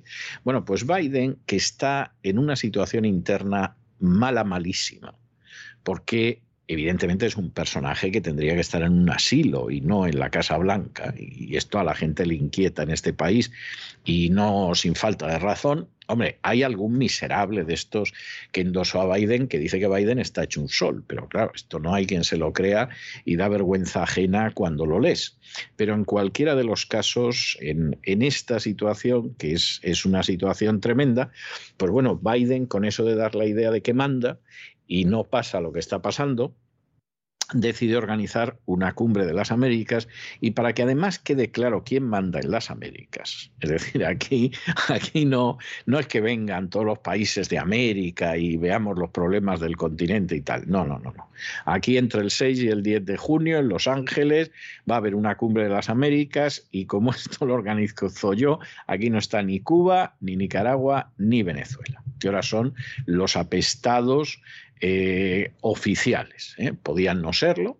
De hecho, dicho sea de paso, además esto es un cuento chino. Cuba se mantiene la dictadura que hay porque Estados Unidos quiere por lo menos desde los años 70. En el caso de Venezuela, el primer socio económico de Venezuela son los Estados Unidos, no China, ni Rusia, ni cosa parecida. Entonces, claro, es de estas situaciones que dices, bueno, aquí hay, hay mucha hipocresía y mucho cinismo, sinceramente. Pero bueno, puedes entender que desde la perspectiva de Biden, pues yo decido que estos no están. Claro, inmediatamente ha habido otra gente que ha dicho, bueno, vamos a ver, lo de Cuba se entiende, lo de Venezuela se entiende, lo de Nicaragua, pues bueno, vamos a decir que se entiende. Oiga, ¿y por qué va el presidente de Bolivia? Que en fin no es un régimen, bueno, pues el presidente de Bolivia sí, porque estamos en ver cómo le saqueamos las materias primas a Bolivia, como lo hemos hecho durante generaciones, y el presidente de Bolivia sí puede venir. Pero claro, dentro de todo este juego de Biden y teniendo en cuenta que Biden no es un personaje que dé una sensación de energía, de fortaleza, de cosa parecida, inmediatamente sale el presidente de México, que hay que reconocer que como presidente deja mucho que desear, pero de vez en cuando tiene un orgullo, una dignidad de a mí no me trata usted como, como usted quiere, sino como yo quiero, que hay que reconocerle que desde luego eso, por ejemplo, en España no se ve. Es decir, se puede hablar muchas cosas mal de Andrés Manuel López Obrador, quien les está dirigiendo la palabra en estos momentos es muy, muy crítico con la presidencia de Andrés Manuel López Obrador, considera que a veces es un demagogo desorejado, pero en otras ocasiones da muestra por lo menos de querer tener una independencia y una dignidad que no se ve por otro lado. Y entonces sale Andrés Manuel López Obrador y dice, no, no se puede excluir a nadie. América es un continente, no tiene por qué excluirse a nadie y por el contrario, en vez de buscar la confrontación, pues aquí lo que tendría que haber es que podamos dialogar y ver lo que hacemos. Bueno, pues la posición de AMLO, que ustedes saben que no es en absoluto santo de mi devoción, es una posición mucho más sólida que la del presidente Biden.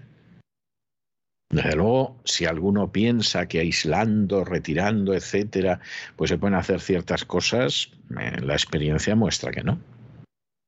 Y claro, ¿qué ha dicho AMLO? Hombre, México no se va a quedar fuera. Ah, México no va a dejar de ir a la cumbre de las Américas, pero yo no voy. Si se excluye a otro país, yo no voy. Mando al ministro de Asuntos Exteriores, al canciller y que se ocupe de esto. Yo no me molesto en ir porque esto es una burla. Esto no es en absoluto eh, una situación de, este tipo. Esto es una burla. Porque no se puede excluir a nadie de una cumbre de las Américas. Y tiene razón.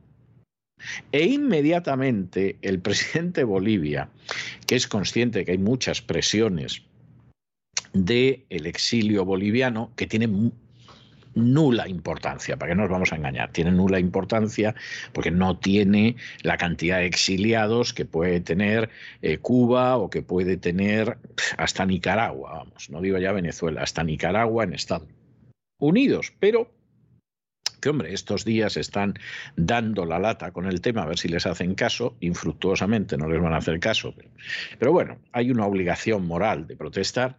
Bueno, pues inmediatamente el presidente de Bolivia ha dicho, ah, pues mira, si no va el de México, yo tampoco voy.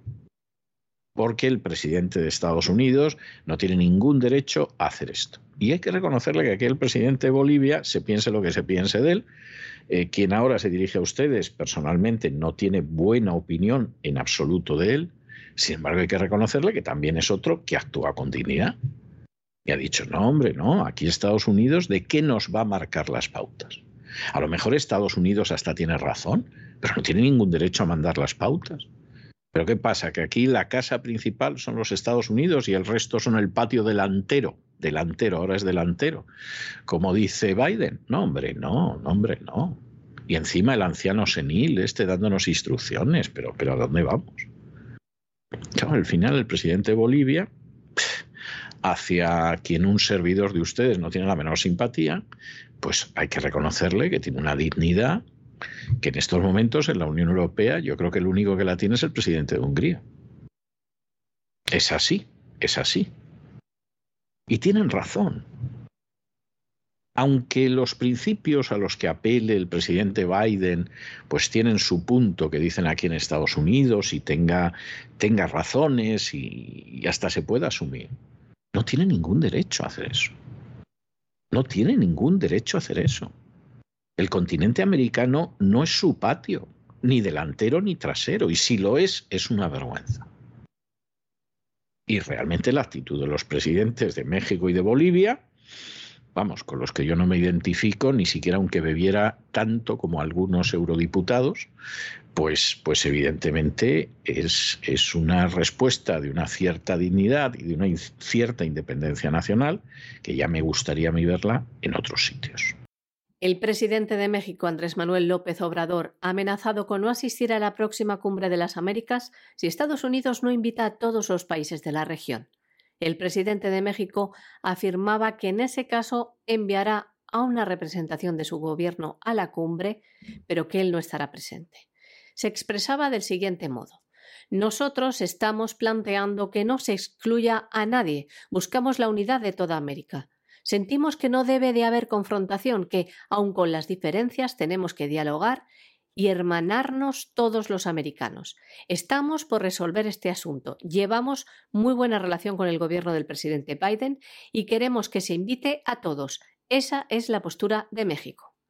El gobierno de Estados Unidos ya había informado que Cuba, Nicaragua y Venezuela no serían invitados a la novena cumbre de las Américas que se va a celebrar en Los Ángeles California, entre el 6 y el 10 de junio. Hace algo más de una semana, el secretario de Estado adjunto para el hemisferio occidental, Brian Nichols, confirmaba en una entrevista que los tres países mencionados no serían invitados y lo decía del siguiente modo. No respetan la Carta Democrática de las Américas y, por lo tanto, no espero su presencia. Sin embargo, la portavoz de la Casa Blanca, Jen Psaki, preguntada por los periodistas sobre las declaraciones del presidente de México ha jugado a la ambigüedad diciendo las invitaciones no se han emitido. La decisión de AMLO ha sido tomada también por otros dirigentes, como es el caso del presidente de Bolivia, Luis Arce, que se expresaba así en sus redes sociales. Reafirmo que una cumbre de las Américas que excluye a países americanos no será una cumbre de las Américas plena, y de persistir la exclusión de pueblos hermanos, no participaré de la misma. Y en estos momentos resulta que Macron ha hablado con el presidente de China. Que China es una dictadura, vamos, esto no hay que lo discuta. Que China es una dictadura donde además la dictadura, aunque hay un sistema de mercado, por cierto, potentísimo y muy agresivo y muy fuerte y muy creciente, sin embargo, está dirigida por el Partido Comunista, esto no se puede negar en absoluto. Es más, cualquiera que viaje por China verá que por las calles pues hay carteles en rojo con letras doradas que cuando uno tiene a alguien que sepa chino y te las traduzca, porque claro, si no hay no sabes ni lo que dice, ni lo puedes leer, pues entonces te enteras de que dice, pues eh, China cada día crece más bajo la dirección del partido. ¿eh? O hacia una prosperidad mayor en esta generación bajo el presidente Xi, o cosas de este tipo, cosas parecidas. Es decir, es evidente lo que hay en China. También es evidente que el sistema chino en términos económicos funciona como no funciona la inmensa mayoría de los países occidentales y capitalistas. Y también es obvio que la inmensa mayoría de la gente que ha salido de debajo del umbral de la pobreza en lo que llevamos de siglo ha sido gracias al sistema chino. Más de 800 millones de personas. Y luego gracias a los indios. Es decir, el papel de Estados Unidos, Gran Bretaña, Alemania, etcétera, en sacar gente de la pobreza ha sido casi insignificante. Casi insignificante. Más, hay problemas serios de pobreza en todos estos países avanzados. Ahí el gran esfuerzo ha sido el de China y luego el de India, verdaderamente espectacular también, y nadie suele hablar de India porque está muy eclipsada por los avances chinos. Y entonces Macron, que es un señor que ahora sabemos, pero lo sabemos por la prensa turca, porque si tenemos que enterarnos de esto por la prensa europea o americana, ya podemos ir esperando. Un señor que manda oficiales a combatir a Ucrania, lo cual es un casus belli. Si Putin en estos momentos le pegara un pepinazo a la Torre Eiffel en París, pues estaría actuando de acuerdo a la legalidad internacional y respondiendo a los militares que manda Macron a Ucrania. Pues claro, resulta que Macron ocultó esto, porque claro, si esto hubiera salido en medio de las elecciones, hubiera perdido las elecciones. La mayoría de los franceses no están por meterse en camisa de once varas y algunos que además conocen a los ucranianos todavía menos. Y en medio de esa situación, pues nada, Macron está en lo que está, Agenda 2030, eh, llamar a China para que China pues se pliegue a la OTAN, que vamos, esto es algo, vamos, verdaderamente ridículo. Es que no hay, no hay cabeza donde pueda entrar esta situación. Y claro, en un momento determinado, pues lo que sucede es que Xi Jinping actúa dentro de su especial sabiduría oriental, nada dispuesto a que lo líe ningún poder, ni Francia, ni Estados Unidos, ni nadie, porque él sabe lo que tiene que hacer y es un patriota. Será un dictador y será comunista, pero además de eso es un patriota chino. Y piensa sobre todo en el beneficio de su país, no en lo que le apetezca a los banqueros de Wall Street o de la City de Londres. Entonces cuando el otro le dice, hombre, pues fíjese, que aquí eh, vamos a ir a un enfrentamiento de bloques, abandone usted a Rusia, presidente Ping, abandone usted a Rusia, porque, porque esto al final nos puede llevar a una política de bloques, usted mejor está con nosotros, etc. Y Xi Jinping le dice que fundamentalmente verdes las han segado. Es decir, mire usted, si aquí vamos a una política de bloques, esto va a ir muy mal. Segundo, si ustedes quieren una política sensata, de entrada dejen de seguir como lacayos a los Estados Unidos. Mantengan ustedes una voz europea que sea libre, soberana e independiente. Porque si ustedes no son libres, independientes y soberanos como europeos, ahí sí que están ustedes creando una política de bloques que es muy peligrosa.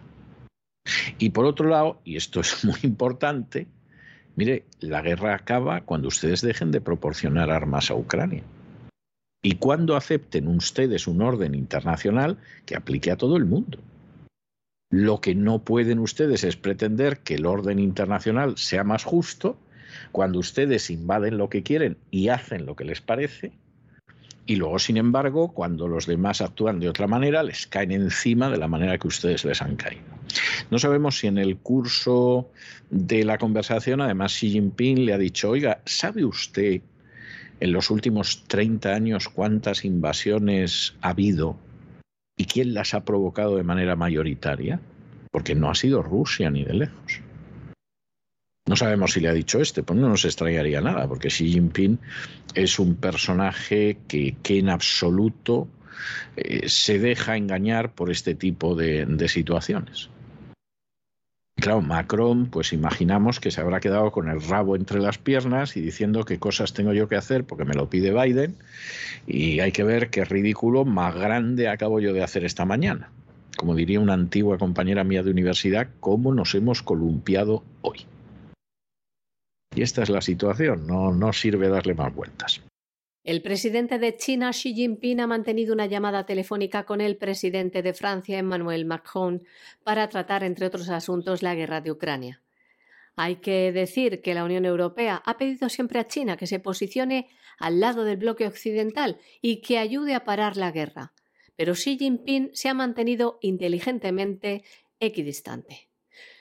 Tras las conversaciones entre el presidente de China y el de Francia, trascienden los siguientes mensajes. El presidente Xi Jinping ha advertido al presidente Macron que un enfrentamiento de bloques derivado de la guerra de Ucrania podría suponer una amenaza para la seguridad global. Xi también ha especificado que en caso de producirse dicho choque, la guerra podría ser más duradera. China ha instado repetidamente a los países europeos a ejercer autonomía diplomática en lugar de alinearse con los Estados Unidos, en lo que Pekín asegura es una mentalidad de guerra fría. Y hasta aquí hemos llegado nosotros con nuestro boletín de hoy. María Jesús, muchas gracias, muy buenas noches. Muchas gracias a ti, César. Muy buenas noches también a los oyentes de La Voz y no se nos vayan, no se nos vayan porque vamos a regresar enseguida con el Despegamos y don Lorenzo Ramírez para ese sobrevuelo de la economía nacional e internacional y luego como todos los miércoles tenemos el programa doble y sesión continua de bienestar aquí en La Voz. Comenzaremos por el bienestar físico, por esa vida sana, por esa vida saludable con Elena Kalinikova y luego con don Miguel Ángel Alcarria pues iremos a la psicoteca para ir a, en fin, al cuidado de la SIC. De manera que no se vayan, que regresamos enseguida.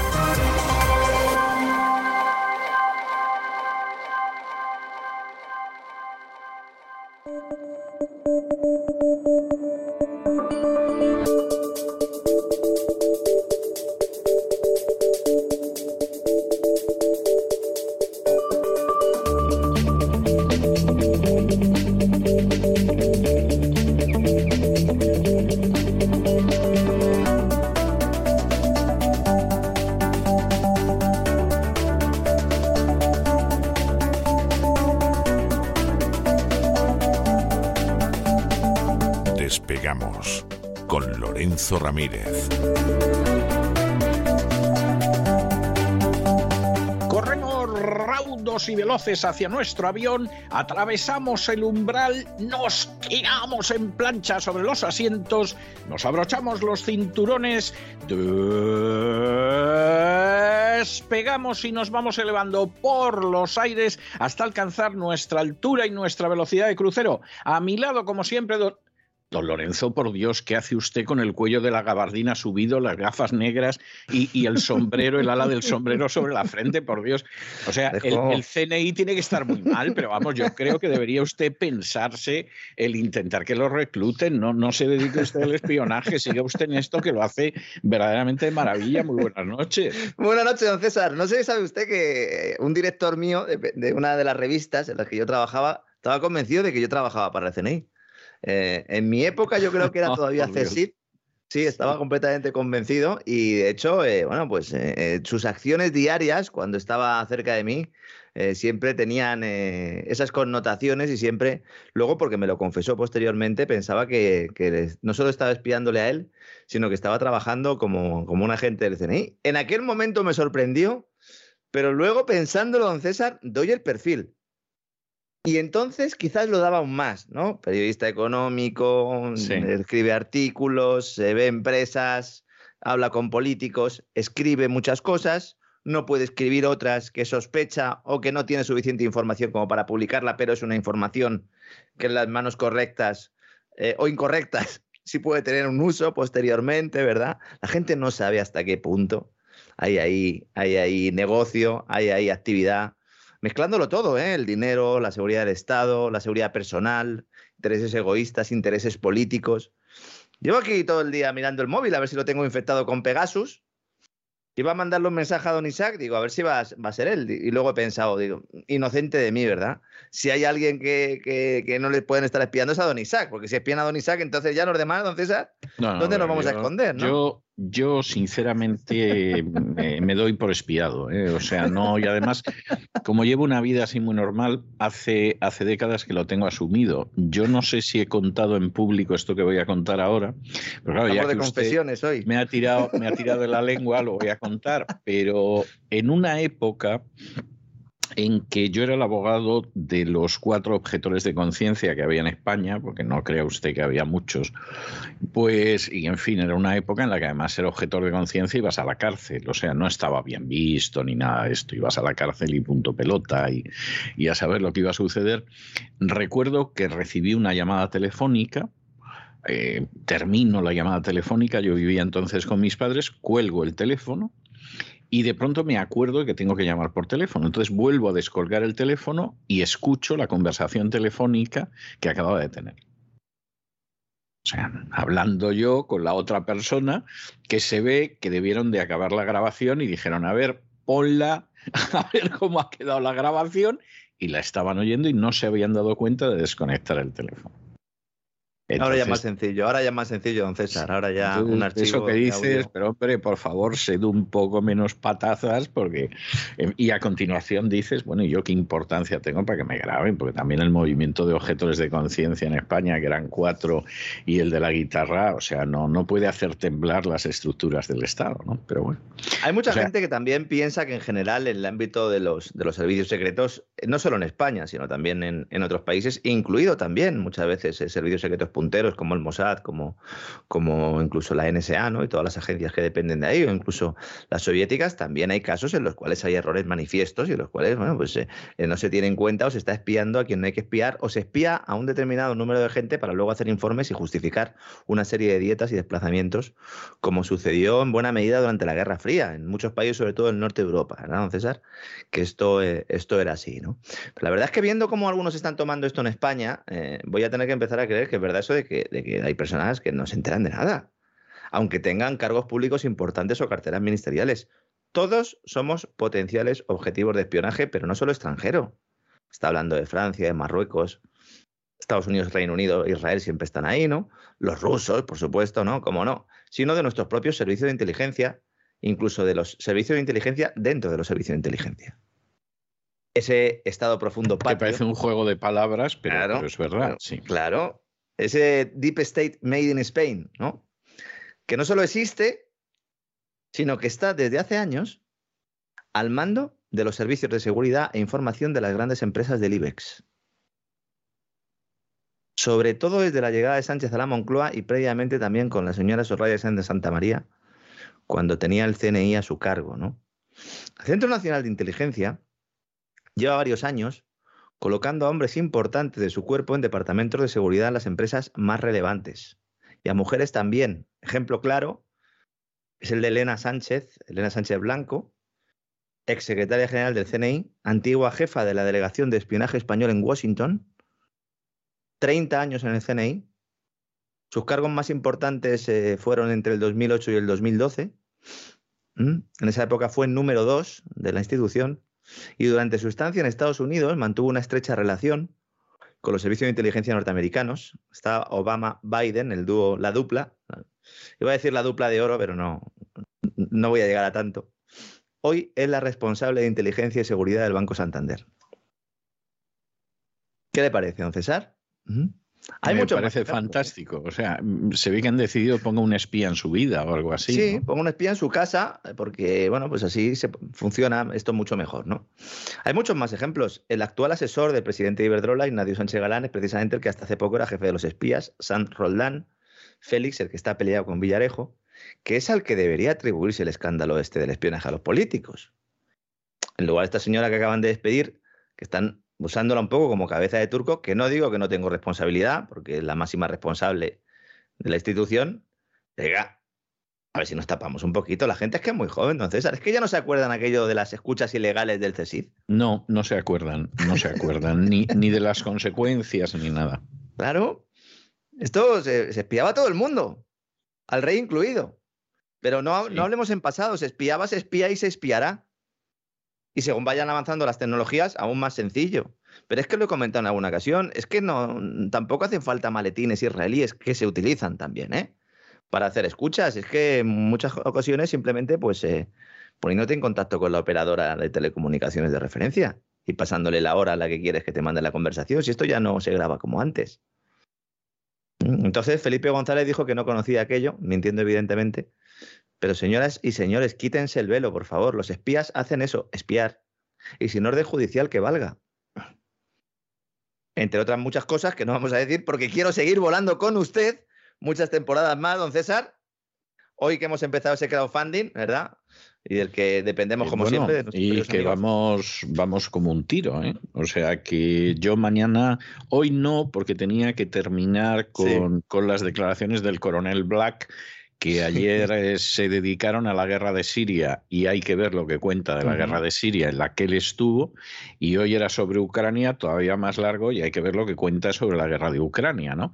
Pero mañana lo dedicaremos a hablar del crowdfunding, oiga, que que no llevamos un día y estamos ya rozando el 20%. Bueno, de todo agradecer ¿no? la recepción que estamos teniendo. Hay mucha gente que, que, a lo mejor no sabe de qué va esto. Nosotros todos los años pues eh, nos financiamos haciendo pues eh, crowdfunding, es decir, son nuestros propios oyentes quienes eh, nos ayudan a empezar otra temporada y bueno, hay unas recompensas que trabaja Don Isaac todos los años en ellas, es decir, no solo es el apoyo, sino que también en, muchas ocasiones, sobre todo a partir de las, de las mínimas cantidades, pues ya hay unas recompensas con logotipos del, del programa y, y bueno, pues un recuerdo también, ¿no?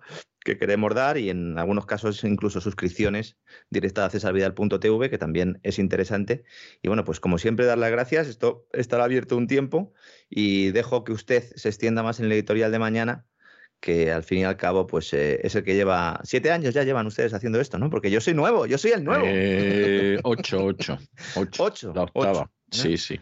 Yo soy el nuevo aquí. Aquí por lo menos hay que llegar a la décima, como el Real Madrid. No, no sé si el Real Madrid superó la décima. Bueno, en, unos días, en unos días vamos, vamos a conseguir otra Copa de Europa. Ah, muy bien, muy bien, me parece estupendo. Pero vamos, nosotros la idea es continuar aquí mientras Dios quiera y mientras nos sigan apoyando los oyentes.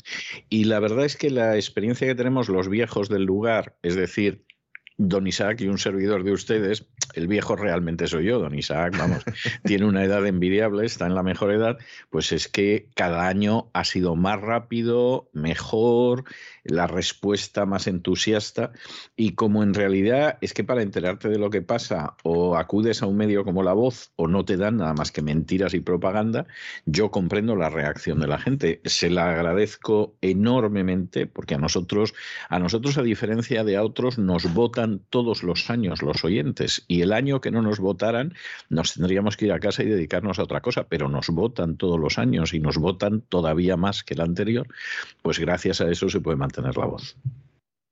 Bueno, vamos al lío económico porque hay mucho material, como siempre, en la jornada de hoy, comenzando por la inflación USA, Estados Unidos. Madre mía, don César. Hay alguno que dice, no, bueno, esto se está relajando. Hombre, pues ya son ganas de verlo, de verlo con buenos ojos, ¿no? La inflación se sitúa en el 8,3% en abril. Mm, es un dato espectacular. Claro, como cae dos décimas respecto al de marzo, alguno que está diciendo, bueno, esto ya está solucionado. Pues no, señores, esto es por un efecto estadístico que vamos a comentar. ¿Qué es lo más destacable de este dato? Que se estaba esperando que la inflación rondara el 7,9%. Pero claro, si nos vamos eh, eh, al, al 8,3, son cuatro décimas que son más que notables, ¿no? Esto ¿qué hace fundamentalmente? Meter más presión a esa Reserva Federal, que ya ha subido tipos eh, en dos ocasiones en lo que va de año y ve que funciona relativamente poco. ¿Por qué está bajando o por qué se está desacelerando esa inflación en Estados Unidos? Que eso es lo realmente eh, importante aquí. Porque se está comparando con abril de 2021, que es cuando empezó el verdadero proceso inflacionario cuando empezó a dar la cara en el indicador de precios al consumo. Vamos a ser más exactos, ¿no? Yo siempre he defendido y he explicado a lo largo de mucho tiempo que cuando la inflación ya llega eh, al IPC, a ese indicador de precios al consumo, es el final de un proceso que comienza con, con esa creación de, dinero por parte de los bancos centrales, al que se suman otros elementos eh, coyunturales. En este caso, los elementos coyunturales serían los problemas en las cadenas de suministro, derivados tanto de las políticas y sanciones eh, contra, contra Rusia, como el tema también de la, de la pandemia, los posibles confinamientos que todavía siguen sucediendo, etcétera, etcétera. Pero evidentemente eh, es a partir de abril de 2021 cuando además allí el IPC se situó en el 4% y saltaron las alarmas. Saltaron las alarmas porque nadie se lo esperaba realmente. Pero claro, está tan manipulado el IPC y está tan controlado por parte de la banca central que esa cadena entre creación de dinero de la nada y IPC pues se mantenga rota. Porque claro, en el momento en el que no se rompe, empiezan las críticas. Pues lo que sucedió básicamente es que ya no pudieron ocultarlo. Entonces la comparación, al ser con un mes ya con inflación importante, hace que parezca que hay una cierta desaceleración, pero es un efecto estadístico. Y esto va a afectar a todo el mundo. Y Nadia Calviño ya está en su despacho, frotándose las manitas, diciendo, ya verás, todavía les coloco a los españoles que hemos controlado la inflación. Porque esa es la idea. Esa es la idea. Claro, al comparar este índice de precios de este abril con el de 2021, pues la tasa de variación resulta menos escandalosa de lo que debería hacer, de lo que debería ser. Pero esto no quiere decir que los precios hayan dejado de subir, significa que siguen subiendo, pero que si los comparamos con abril del año pasado, suben a un menor ritmo que de marzo a marzo del año pasado. Esto es importante que lo sepamos. Ayer por la noche, bueno, por la noche hora española, yo la, la verdad es que ya, entre que hago el programa con usted, que está en Miami, que me leo prensa norteamericana, que a veces veo alguna intervención, yo no sé dónde iba. El otro día me levanté a las 4 de la mañana, me hice un bocadillo y me y pensaba que estaba en Minnesota. Claro, me dijo mi mujer, anda, acuéstate. Sí. Mm, acuéstate ya. Y, no, pero acuéstate y no, te traigas el bocadillo a la cama, por favor, déjalo ahí. Por favor, sí, sí. lo comprendo porque es, increíble, pero a mí me pasa algo parecido. Yo me despierto por la noche, y mire que han pasado años, me despierto por la noche a la hora que se supone que me levantaba en España. Y anda que no ha corrido el tiempo y no ha pasado agua debajo de ese reloj, ese reloj biológico ha estado trabajándose durante muchos años. La gente tampoco sabe que en los periodistas, especialmente los que, los que hemos trabajado en radio, ¿verdad? Ese reloj biológico eh, se va desarrollando y, precisamente cuando nos cambian de, hora eh, lo sufrimos mucho, ¿no? Usted eh, y yo también, ¿no? Usted más tiempo, hemos estado haciendo el programa matutino el primero de la mañana y también el último, ¿verdad? Del día. Y, en cuanto nos alteran los biorritmos, ya complicado, ¿no? Pero bueno, ya me veo levantándome, levantándome por las noches, más días. A lo mejor, si acabo en Minnesota, pues a lo mejor cuando me levante es la hora correcta, ¿no? Sí. Lo que estaba haciendo era ver a Biden. Se suponía que iba a presentar un plan contra la inflación. Era la idea, ¿no? Y entonces se presenta allí. Este hombre no está bien, de verdad, ¿eh? No, que no está bien. Vamos a ver, que no está bien, yo le puedo asegurar que es de dominio público. Yo cuando, cuando vi hace unas semanas a un personaje que no quiero ni mencionar ni dar pistas porque solo pensar en él me dan ganas de vomitar, pero vi que escribía un artículo diciendo que no era cierto eso de que Biden estuviera mal porque él lo había visto un par de veces y estaba estupendo y tú dices, bueno, este tipo... ¿Comparado con quién, no? Eh, no, o sufre un deterioro mental creciente, que tampoco, a lo mejor no hay que excluirlo, o verdaderamente es un canalla de unas dimensiones ya ridículas, o sea, autista, porque aquí todo el mundo habla de que, de que es que Biden no está en condiciones. O sea, y lo dice todo el mundo. Hace unos días Oliver Stone diciendo que lamentaba haber votado a Biden porque es obvio que Biden no está en condiciones mentales de ejercer el cargo que ejerce. Si las elecciones en lugar de haberse celebrado hace un par de años se hubieran celebrado ahora, imagínese los debates televisivos de este hombre. Es que ha llegado, ha llegado con la reserva. Este hombre llegó a las elecciones con la reserva. Ya empezaba a dar síntomas, de hecho lo de... le veía, sí. Pero es que ahora es evidente comparece en una rueda de prensa para dar eh, detalles de un supuesto plan contra la inflación, le preguntan y dice, oiga, es que no plan, yo es que no tengo plan. pero ¿cómo que, como que no tiene plan? Dice, no, es que las raíces de la inflación están, están fuera de control. Dice, ya, oiga, por eso estamos aquí, ¿no? Para que nos presente un plan. Dice, no, no, esto, nosotros no podemos hacer nada contra el COVID, ni los efectos de la guerra de Rusia y tal, contra Ucrania. Tampoco podemos eh, determinar lo que va a pasar mañana con el viento, con las energías renovables. Mm, periodistas insistiendo. A partir de ese momento, la bolsa, que estaba evolucionando relativamente bien, Wall Street, en ese pequeño rebote del que hablamos ayer, se pega otro porrazo. Es que se cogen las declaraciones de Biden o el momento de la rueda de prensa y el gráfico del SP500 y es espectacular. Esta mañana lo explicaba muy bien en negocios.tv, un canal que para el que le gusten las finanzas y tal, si quiere verlo en YouTube está muy bien, porque aunque está dirigido y focalizado sobre todo a gente del ámbito económico y financiero, pero también explica las cosas muy claritas, eh, me alegra ver que poco a poco la economía se va contando de, otra manera, ¿no? Claro, ya eh, esto provocó que luego mm, tuvieran que aparecer portavoces de la Casa Blanca en la CNBC, en la CNBC, porque claro, es que decían, pero vamos a ver, ¿esto qué es? ¿no? Y entonces, la idea antiinflación, fíjese usted cómo está Estados Unidos. ¿eh? Dicen, no, vamos a liberar eh, más de un millón de barriles de crudo durante los próximos seis meses de nuestras reservas para el tema del, para detener el incremento del precio de la gasolina. Mm, muy bien, esto está muy bien como medida vuelvo a insistir, coyuntural, porque claro, las reservas cuando las liberas ya luego no, no tienen más reservas. Estamos hablando, del, ayer lo dijimos, es el primer país productor, tiene reservas, muy bien, las liberas, estupendo, durante seis meses. ¿Y luego qué? luego qué hay? Dice, no, vamos a corregir un error en el Obamacare, la ley está de, del cuidado de salud asequible, creo que se podría traducir la, la ley eh, al español, porque muchas familias no pueden utilizar créditos tributarios para adquirir uno de los planes de salud y esto también está, está afectando. Y luego el tema del coste de los alimentos, vamos a incrementar la producción agrícola doméstica, es decir, la, nacional, metiendo pasta, metiendo dinero, destinando inversiones, dicen ellos, a las pequeñas y medianas empresas. Bueno, ¿y, la pasta de dónde sale? Dice, no, esto mm, con mayores impuestos a multimillonarios y grandes corporaciones. Digo, oiga, pero ¿usted qué pasa? ¿Qué pasa? ¿Que Biden tiene línea directa con Nadia Calviño o qué pasa, don César? ¿Qué, le está pasando a Estados yo Unidos? Yo no lo creo, no, no es, es algo. Mire, vamos a ver, y lo que de vez en cuando aparece algo, algo en los medios es muy inquietante. Pero si viera usted el cuerpo que se le queda a uno cuando habla con gente de Washington, dices, bueno, aquí estamos, nos hemos colocado una soga al cuello, estamos entre el cielo y la tierra encima de una banqueta y encima damos saltitos encima de la banqueta. O sea, de verdad estamos en una situación de extraordinaria gravedad provocada por un gobierno incapaz hasta unos extremos que dan pánico y una serie de lobbies poderosísimos en este país que están con la idea de que se pueden salir con la suya eleven las apuestas los que lo eleven porque les importa verdaderamente un comino, no solo eh, los ciudadanos americanos, sino el mundo en general. O sea, estamos en una situación sumamente peligrosa. ¿eh? Como para que algunos vayan diciendo tontadas por ahí, que yo, claro, los veo a veces, los leo y digo, bueno, hay alguno que sé que es un borracho manifiesto desde hace décadas y no se puede esperar otra cosa de él.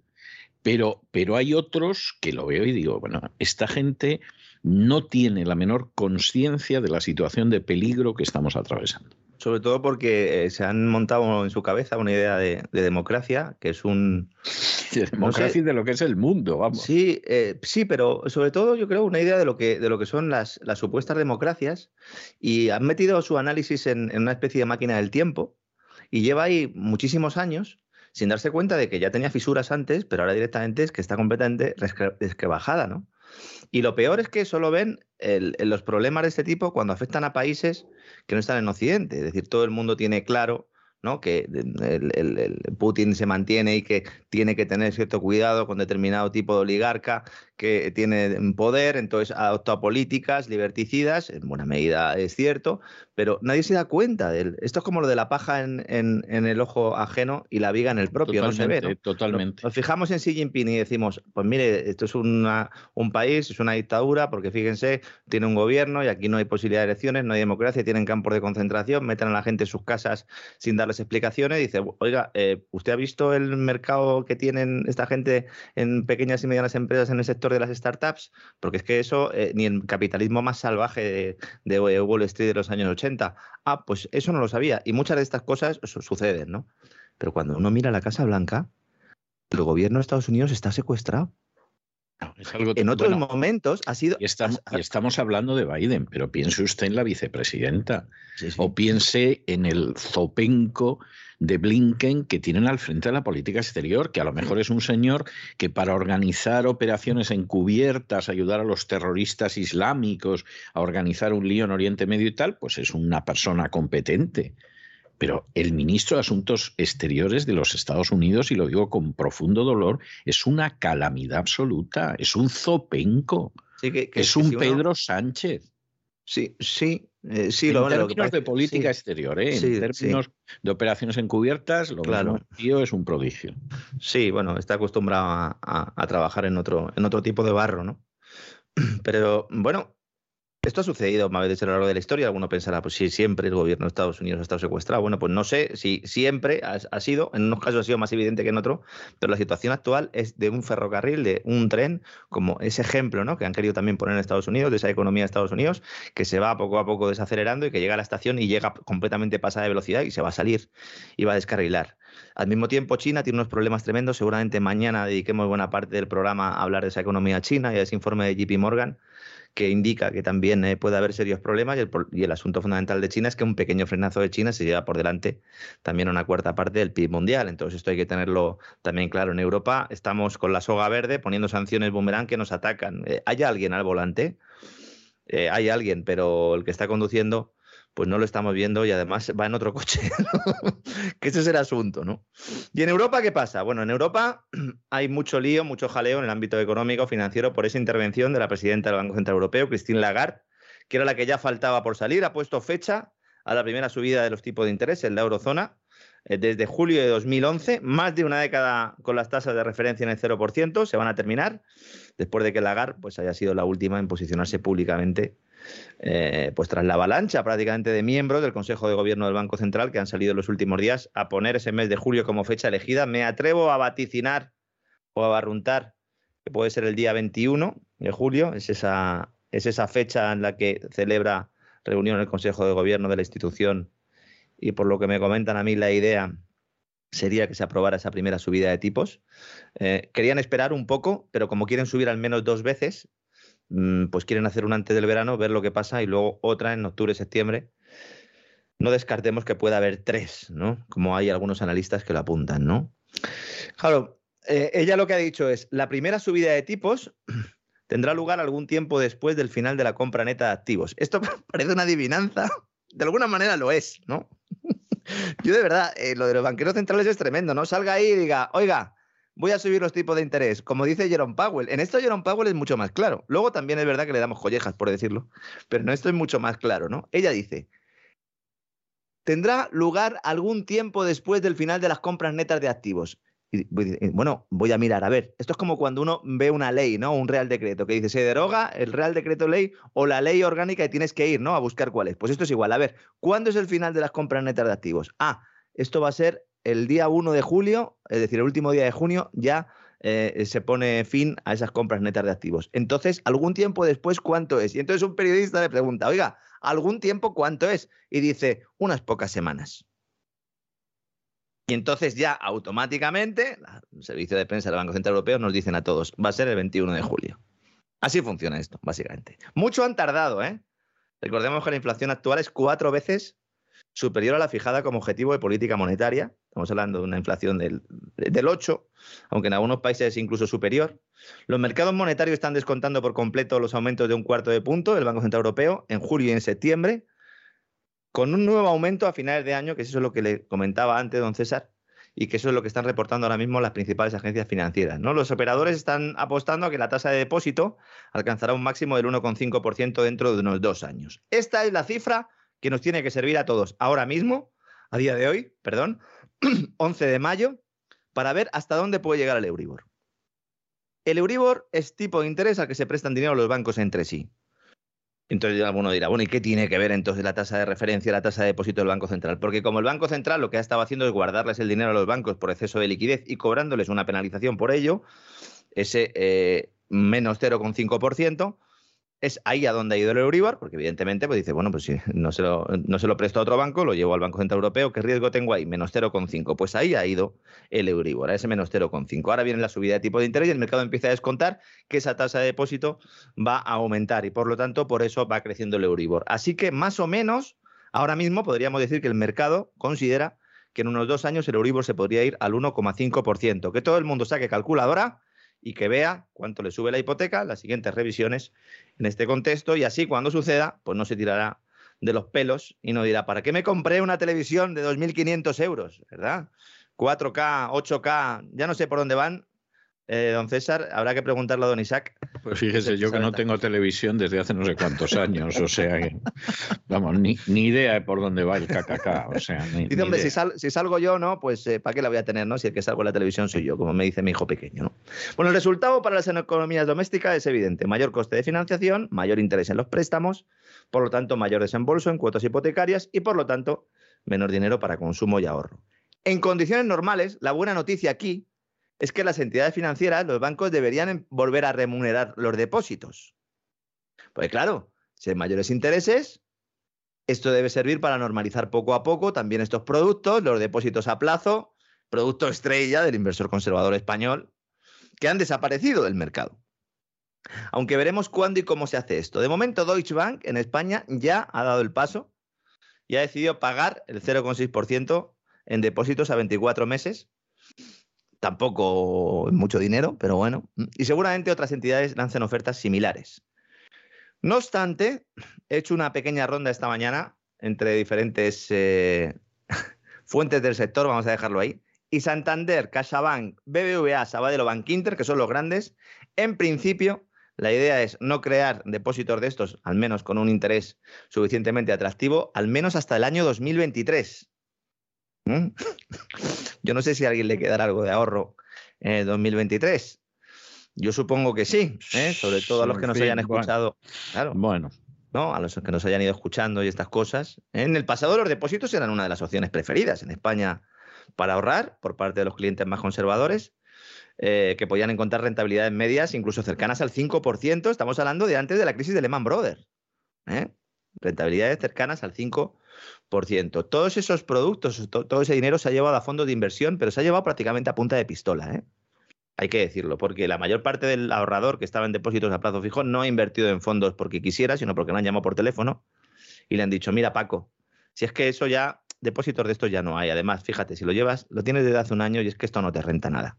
Yo tengo un fondo de inversión muy bonito, maravilloso, ¿eh? que además riesgo prácticamente cero tiene un pelín de riesgo, pero bueno, tú eres joven todavía y todavía te queda vida por delante y tienes que tomar riesgos también si quieres rentabilidades. Y así han engañado a muchos. ¿Por qué digo que es un engaño? Porque la mayor parte de las ventas que se han hecho de esta manera son ventas a catálogo que le dan a un señor de un banco para que le coloque a su cliente, no porque el producto sea bueno, sino porque el producto es del banco y porque cobra unas comisiones por ello. Porque si por lo menos le entregara un producto bueno, podríamos, bueno, pues pago, ¿no? Pago por ese servicio. Pero en este caso no ha sido así. Esto es, esto es una gran estafa yo no sé si en algún momento se le meterá mano. Lo dudo mucho porque si fíjese lo de las preferentes, ¿no? Lo que costó, pues este tipo de cosas como demuestra realmente que no tienes eh, o que el que el producto que te están comprando realmente es el que quiere el cliente, ¿no? Se inventaron una historia, don César, para hacer una encuesta que además metió un montón de coste burocrático, fastidió a muchos de los clientes que tenían eh, problemas para acceder a su dinero si no si no rellenaban esas encuestas y si no hacían esas encuestas de, conocimiento, básicamente, para que se le eh, pusiera luego la ficha. Bueno, pues este señor tiene mucho conocimiento de determinados productos, por lo tanto se lo puedo vender o tiene pocos, ¿no? Pero todo esto es un paripé y la gente que me está escuchando en los bancos, que sé que tenemos oyentes también en las sucursales, lo saben, ¿no? Algunos de ellos han dado de baja, ¿eh? y esto sí, sí se han dado de baja porque cuando uno está cometiendo este tipo de, de fechorías, pues es difícil dormir por la noche. Otros no, otros duermen a pierna suelta, como aquellos de, de Caixa Cataluña, ¿verdad? Caixa Narcís Serra.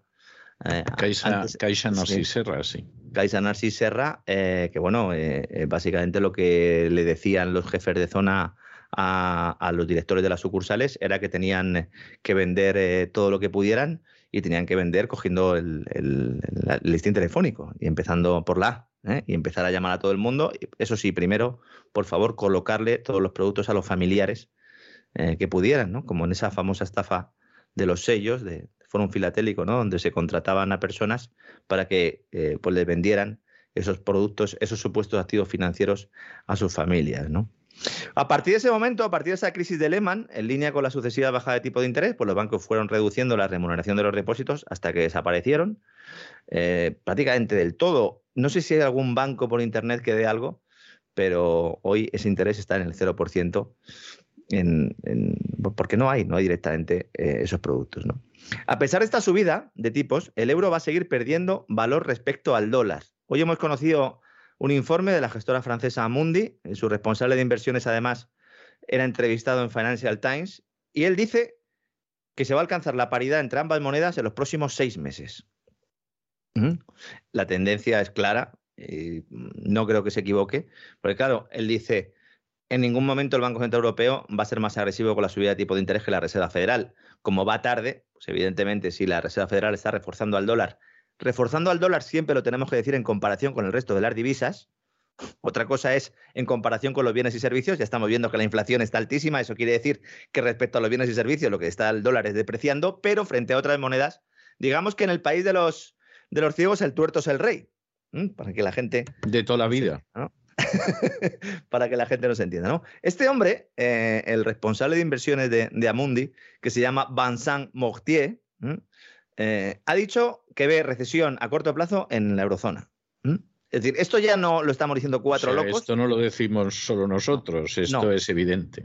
Y ya se está diciendo en Financial Times. Mm, ruego, por favor, a todos aquellos que en septiembre o en octubre empiecen a decir que eh, esto no se podía saber o que eh, es consecuencia o causa de otro, de otro elemento, bueno, se sabe, ¿no? 11 de mayo ya lo está diciendo Financial Times, ¿no? Y luego en el artículo hace un análisis de la política del Banco Central Europeo que me ha parecido muy interesante, sobre todo viendo quién la hace y en el contexto en el que se publica. ¿no? Lo que se está planteando es que ya todo el mundo da por hecho que el Banco Central Europeo ya los precios o el control de los precios no es que sea su segunda prioridad, sino que ya es su, su tercera prioridad. Porque tiene por delante, uno, intentar dopar el crecimiento económico, que en teoría no es su labor, aunque ha cogido ¿no? esa, esa facultad de la Reserva Federal. Siempre hemos dicho que la Reserva Federal tiene como mandato control de precios, pero también que haya un mercado laboral en el cual haya poco paro, es decir, que haya un crecimiento del PIB importante. En el caso de Europa no. La prioridad era contener precios porque se crea el Banco Central Europeo, eh, pues eh, intentando imitar un poco a ese marco, ¿verdad? Alemán y a esa política más ortodoxa, ¿no? En materia de, tipo de interés, en materia de política monetaria, que otros, ¿no? Sin embargo, el Banco Central Europeo, después de la crisis de 2012, su prioridad ya es salvar eh, mm, en un primer momento ese crecimiento, pero en un segundo momento ya su prioridad absoluta es evitar que se desintegre la zona euro. Y en eso estamos. Es decir, ahora el principal riesgo para el Banco Central Europeo no es la inflación, es que se desintegre la zona del euro. Por lo tanto, ¿qué hacen? Pues no subir tipos de forma agresiva, ¿para qué? Pues para intentar limitar esas brechas en los costes de financiación entre los distintos Estados miembros y que parezca que hay algunos países que pueden financiarse cuando no podrían. Ejemplo, España, Italia, pero también Francia. ¿eh? Cuentas públicas francesas. No hablemos ya de Grecia y seguramente de Portugal. Claro, claro. El tema es que Italia o España se llevan por delante a, la eurozona, ¿no? Una, una, caída de estos países de Portugal yo creo que sería más difícil y en el caso de Grecia, pues evidentemente, aunque estuvimos a punto, ¿verdad?, de ello, pero no llegó la, sangre al río. Llegó otra sangre, pero no la de, la de los burócratas de Bruselas, ¿no? Y vamos a comentar también una noticia eh, que ha corrido como la pólvora hoy, que tiene como protagonistas, como no, a Rusia, Ucrania y a ese mercado energético europeo. Resulta que el operador ucraniano ha cortado el suministro de un tercio del gas que llega a Europa desde Rusia a través de gasoductos ucranianos. Es decir, lo ha cortado él, argumentando que hay causas de fuerza mayor que le impiden garantizar el envío del hidrocarburo a través del punto de conexión con, con Sogranivka, que es eh, una región, una zona que está, eh, bueno, pues prácticamente en la frontera, en, Lugansk, al lado de una estación de, compresión de Novoskop, y están situados, pues en la parte oriental, ¿no? De, de, Lugansk, prácticamente frontera rusa, ¿no?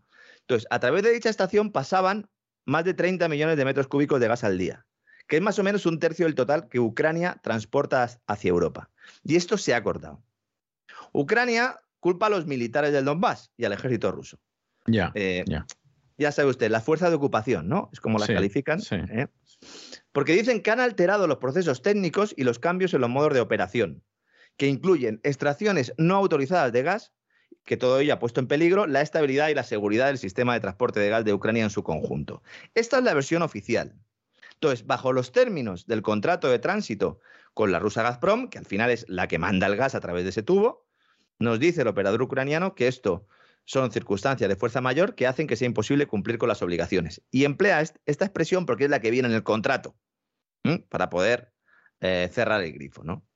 no obstante, y aquí viene la clave de todo, cuando uno lee estas informaciones hay que leer hasta el final, porque si no se puede quedar eh, en, en, la parte no mollar ¿no? del asunto. ¿no? Dice la operadora ucraniana, existe la posibilidad de transferir el volumen de gas en cuestión del punto de interconexión de Sogranivka al de Sutsa, que está más al norte. Y ahí ya no hay, no hay problema con los rusos.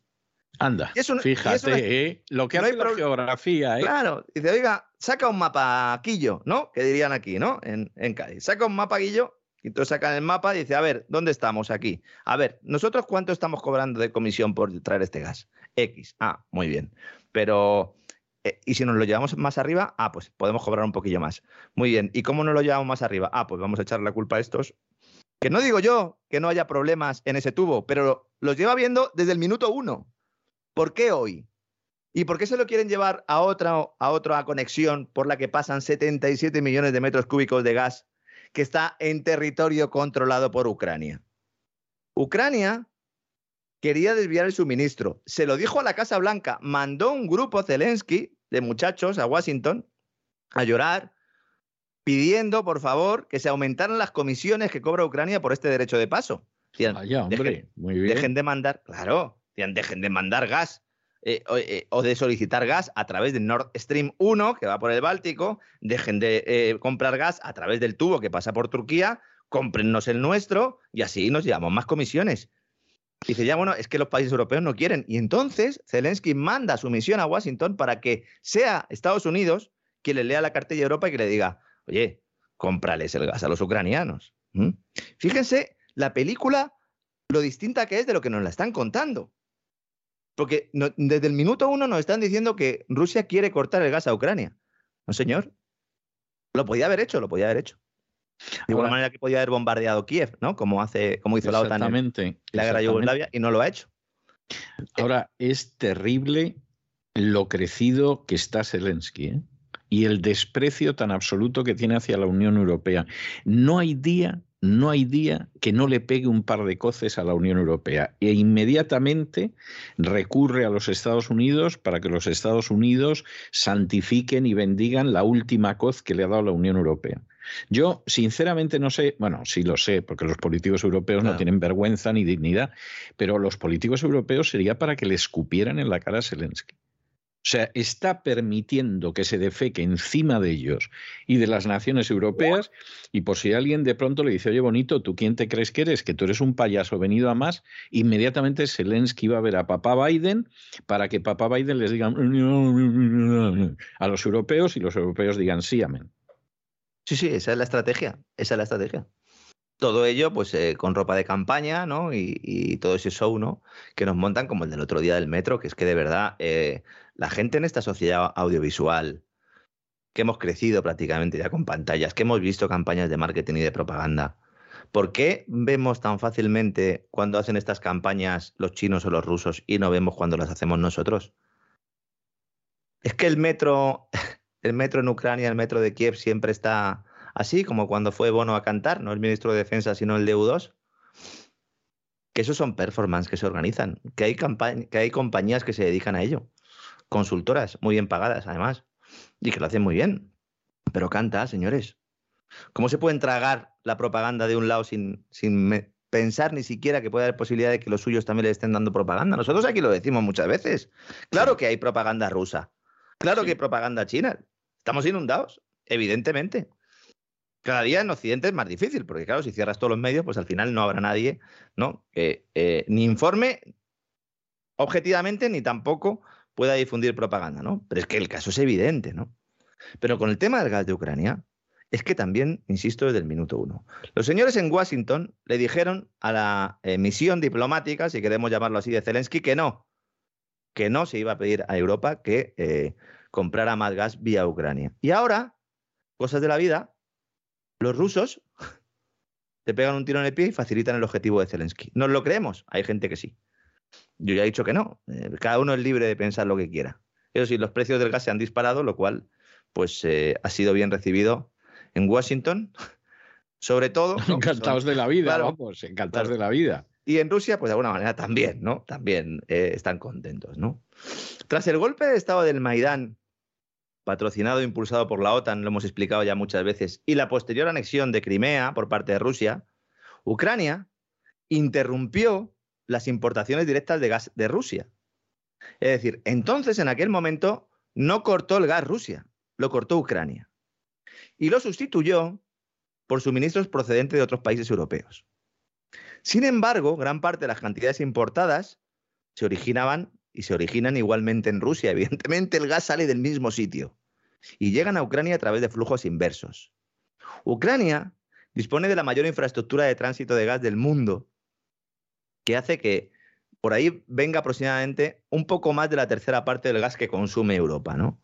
Y la idea de Nord Stream 2 era precisamente reducir esa dependencia aumentando el gas que llegaba de Rusia a Europa por otra vía, por la del Báltico, sin pasar por Ucrania. Siempre hablo de esto, pero hay otro tubo que es Nord Stream 1, que puede traer menos eh, cantidad de gas de lo que, de lo que estaba, para, para lo que estaba diseñado Nord Stream 2, pero también está Turk Stream, ¿no? que es otra de las vías alternativas potenciadas eh, por Rusia. ¿no? Entonces, es Ucrania la que toma esta decisión bueno, pues más allá de que tenga culpa unos o tenga otros, el caso es que al final todos vamos a pagar un precio más alto y en el caso de Ucrania, pues podrán eh, cobrar su correspondiente comisión por ello, ¿no? Salen ganando todos, menos eh, pues los que estamos eh, levantándonos todos los días bien tempranito para trabajar. También es noticia hoy BlackRock, la mayor gestora de inversión del mundo, que ha sido determinante para fusionar el mundo financiero y corporativo con las premisas de la religión del cambio climático eh, advirtiendo incluso que despediría a, consejeros de las empresas participadas en las que está el fondo que no mostraran suficiente devoción por la Iglesia Verde, algo que generó eh, pues eh, mucho revuelo porque evidentemente si la empresa esta BlackRock, la gestora de inversión, está con sus tentáculos prácticamente en todo el planeta, pues prácticamente, insisto, todo el mundo tiene un, un, poco de BlackRock en su casa. Y en este caso, bueno, pues hay consejeros que directamente eh, podrían haber sido expulsados si no mostraban suficiente sumisión ¿no? a esta eh, propaganda climática, que estoy todo el rato calificando de secta porque no tiene nada que ver con el medio ambiente ni con la ecología, también lo hemos explicado muchas veces, sino que la fe en el papel humano, en la emisión de CO2 y el efecto que tiene eso sobre el planeta es lo que mueve todo. Eh, a esto les da igual todo lo demás. ¿no? Bueno, pues estos señores, resulta ahora que ahora dicen que igual es mejor parar un poco, con todo esto, ¿eh? que igual hay que volver a los combustibles fósiles.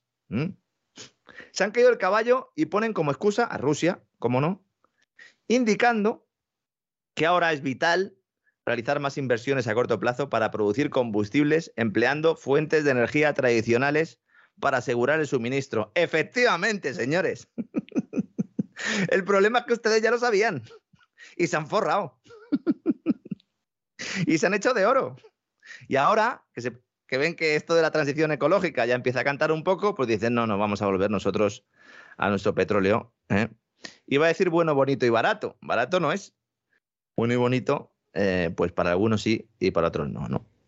Es decir, que después de dar la matraca durante años, amenazando a las empresas que no se adhirieran a esos criterios de sostenibilidad creados a partir de los Objetivos de Desarrollo Sostenible de la Agenda 2030, Ahora dice, cito textualmente, que desconfía especialmente de las propuestas para dejar de financiar a las empresas de combustibles fósiles, obligarlas a desmantelar activos o establecer objetivos absolutos para las empresas sobre la reducción de emisiones en sus cadenas de suministro y sus clientes. Fíjese la vuelta que pegan también aquí. Sí, sí, sí, sí, sí, sí.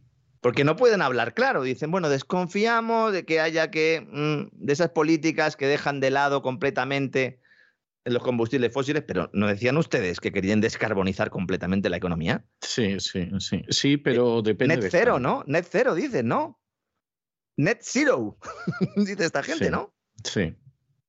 Y vamos explicando también aquí que eso es imposible. Totalmente. Es imposible descarbonizar. Totalmente.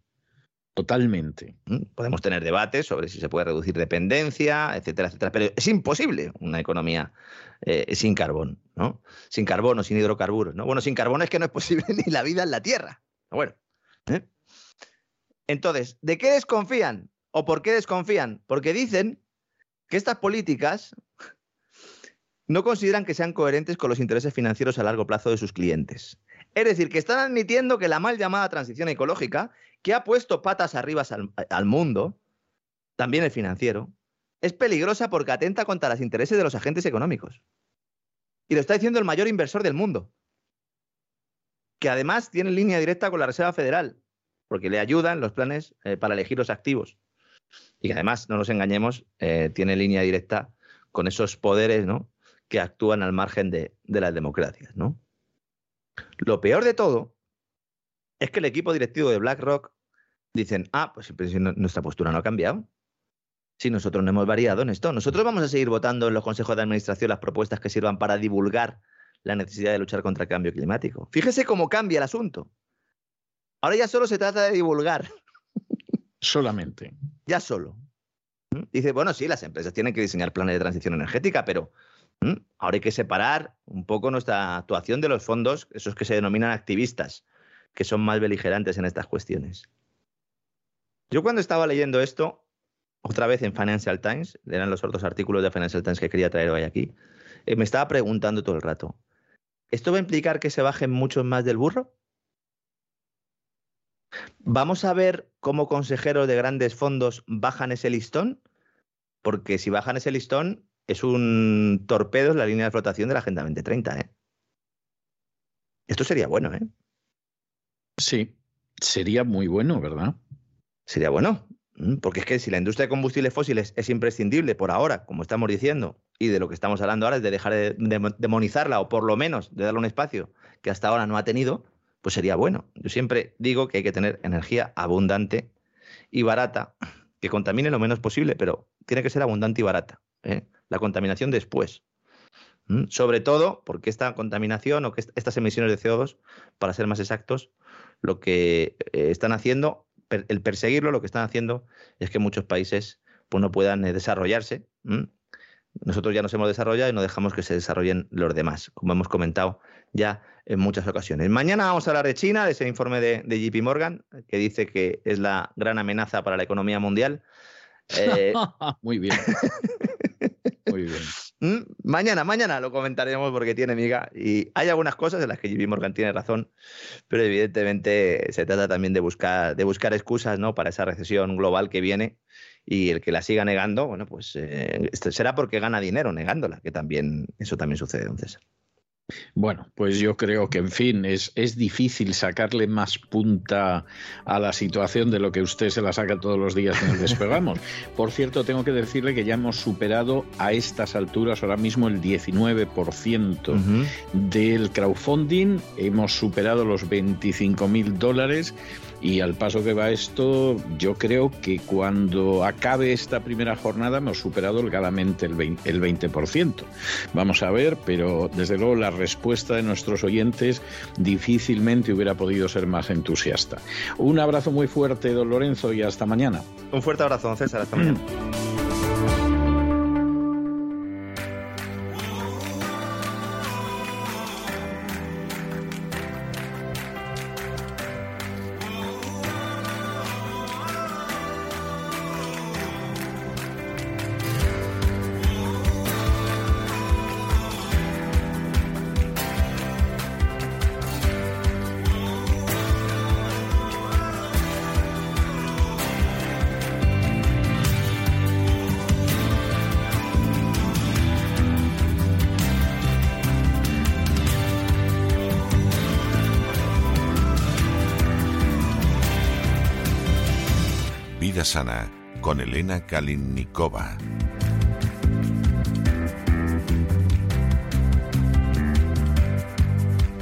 Y estamos de regreso y estamos de regreso para dar inicio a este programa doble sesión continua que tenemos todos los miércoles en el programa La Voz y que dedicamos a la salud. Ya saben ustedes que primero empezamos con la salud del cuerpo, empezamos con la vida sana, con esas dietas naturistas ocasionalmente y que luego a continuación acabamos recalando en la psicoteca de don Miguel Ángel Alcarria para hablar de la salud mental, de la salud psicológica. Bueno, de momento empezamos con la vida sana. Ya ha llegado Elena Kalinikova y a ver qué nos cuenta hoy.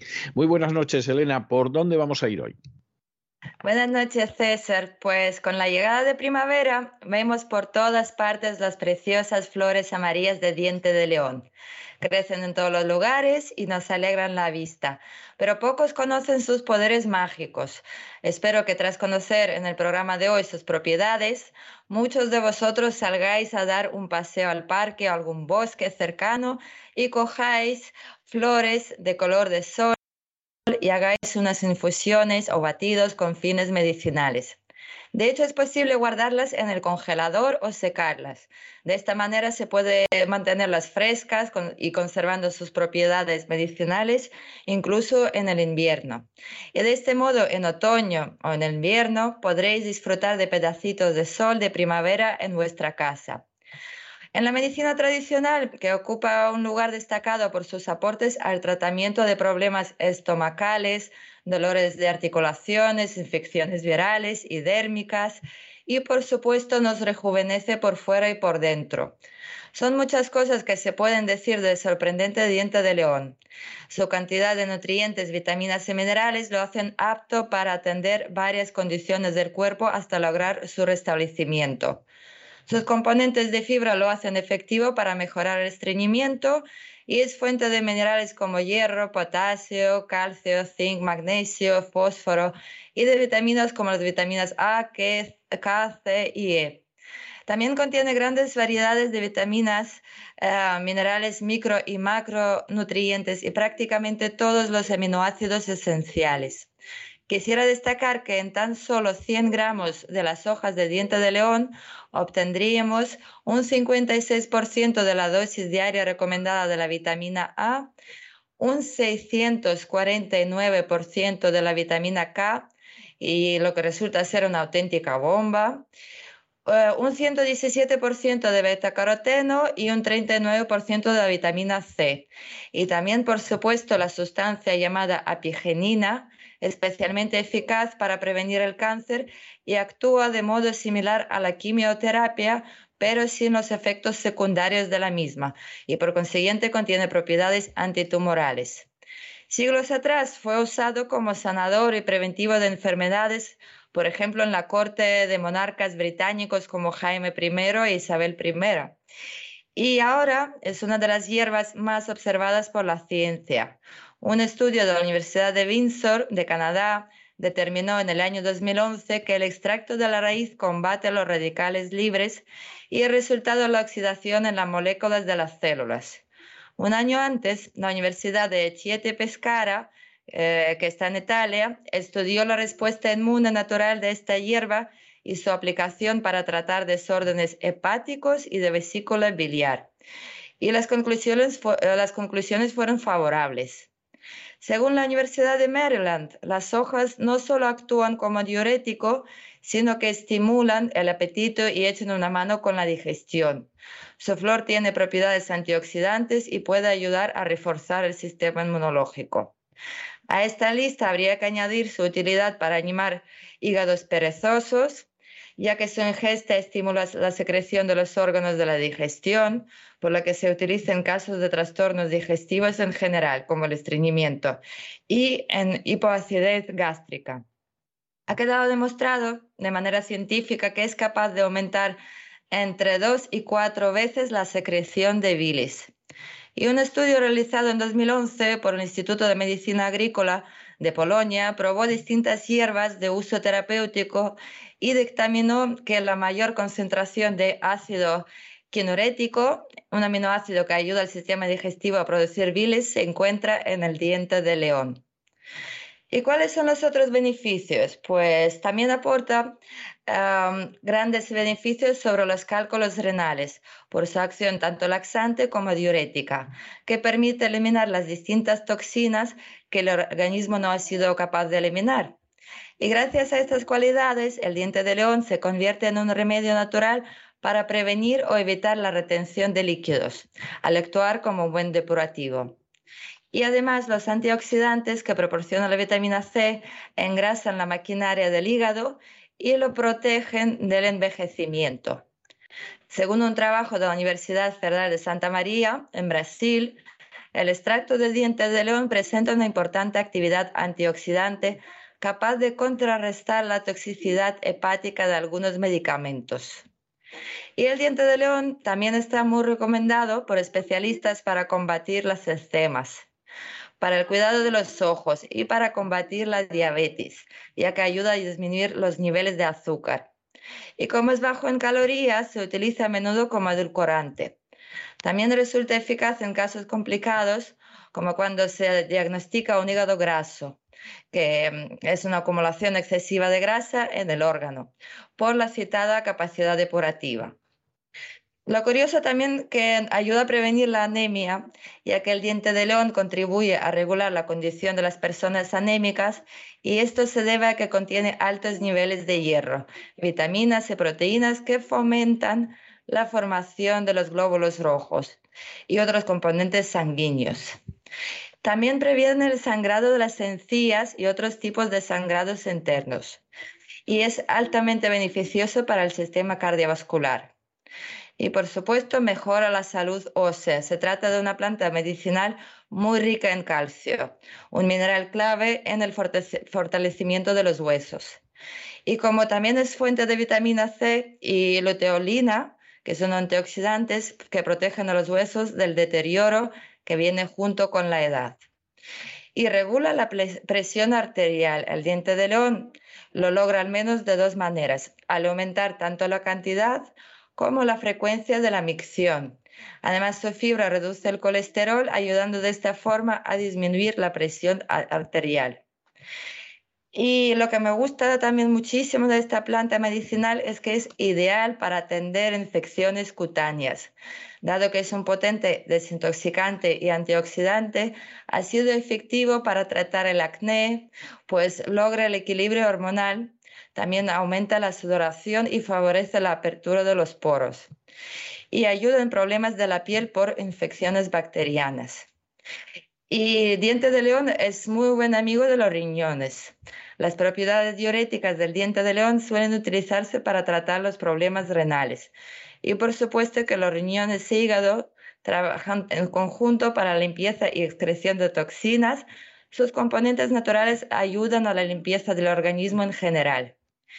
Y eh, por último, también es eficaz si se padece el reumatismo.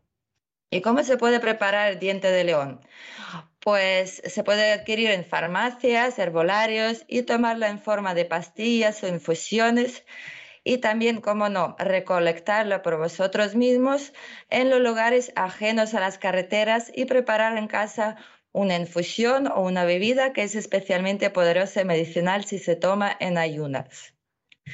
Y os voy a contar, por ejemplo, mi modo preferido de consumo del diente de, león usando la batidora. Se necesita tan solo un vaso de agua templada, un dátil o miel o sirope de agave, lo que tengáis en casa, o si no queréis nada tampoco es necesario, y un manojo de esta planta medicinal ya que se aprovechan todas las partes de esta planta, incluyendo las raíces, que de hecho en las raíces se concentra lo más, digamos, poderoso, pero tampoco es necesario arrancarlas con raíces si no sabéis hacerlo. Y bien, pues una vez teniendo todo esto, se mezcla en la batidora y ya está, así de fácil. Y si se desea, se puede colar después. Por cierto, también se hacen deliciosas mermeladas y miel con esta flor. Pero recuerdo que con las temperaturas que superan los 90 grados se destruyen prácticamente todas sus vitaminas. Y para las personas que quieren sus ensaladas, eh, digamos, llenarlo de color un poco y dar un, poco de variedad, Ah, pues se puede también echar las hojas y flores de la planta en ensalada, previamente remojadas unas tres horas en agua con sal para que se vaya el sabor agrio. Y por último, solo me gustaría comentar las precauciones en su uso. Por ejemplo, las personas que sufren de eczemas pueden tener mayores probabilidades de presentar reacciones alérgicas por el uso de dientes de león. Y como ralentiza la coagulación sanguínea, los pacientes con trastornos hemorrágicos también deberían evitarlo o consultarlo con su médico. Y por supuesto, em, es peligroso si, por ejemplo, se produce alguna interacción con eh, otros medicamentos. Entonces, en caso de estar tomando medicación, siempre hay que consultarlo con un médico. Y los que tengan alergia a la ambrosia y a plantas como por ejemplo las margaritas o crisantemos, lo prudente es que se abstengan de su consumo o hagan una prueba de alergia antes, porque son muy parecidos. ¿Qué te ha parecido, César? Me ha parecido muy interesante, pero como yo lo llevo mm, tomando hace años, no me ha pillado de sorpresa. Es más, es más, es una de las plantas. Yo tengo un herbolario propio, pequeñito, y tengo un herbolario desde hace décadas. Yo eh, no cultivo, pero sí tengo siempre plantas medicinales de primera necesidad. Y una de las de las cosas que, que siempre mantengo son algunas plantas que creo que hay que tener siempre y las tengo, las tengo en casa. Y una de ellas es precisamente esta. O sea, pues te estaba escuchando con enorme interés, pero, pero es algo que efectivamente hace tiempo que, que lo tengo. Pues me has pillado de sorpresa a mí porque yo no lo sabía de tu pequeño herbolario en casa. Sí, sí. Me ah. muchísimo de que lo tengas. Sí, sí, yo tengo un herbolario en casa, te diría que desde hace bastante más de un cuarto de siglo. Wow, Impresionante.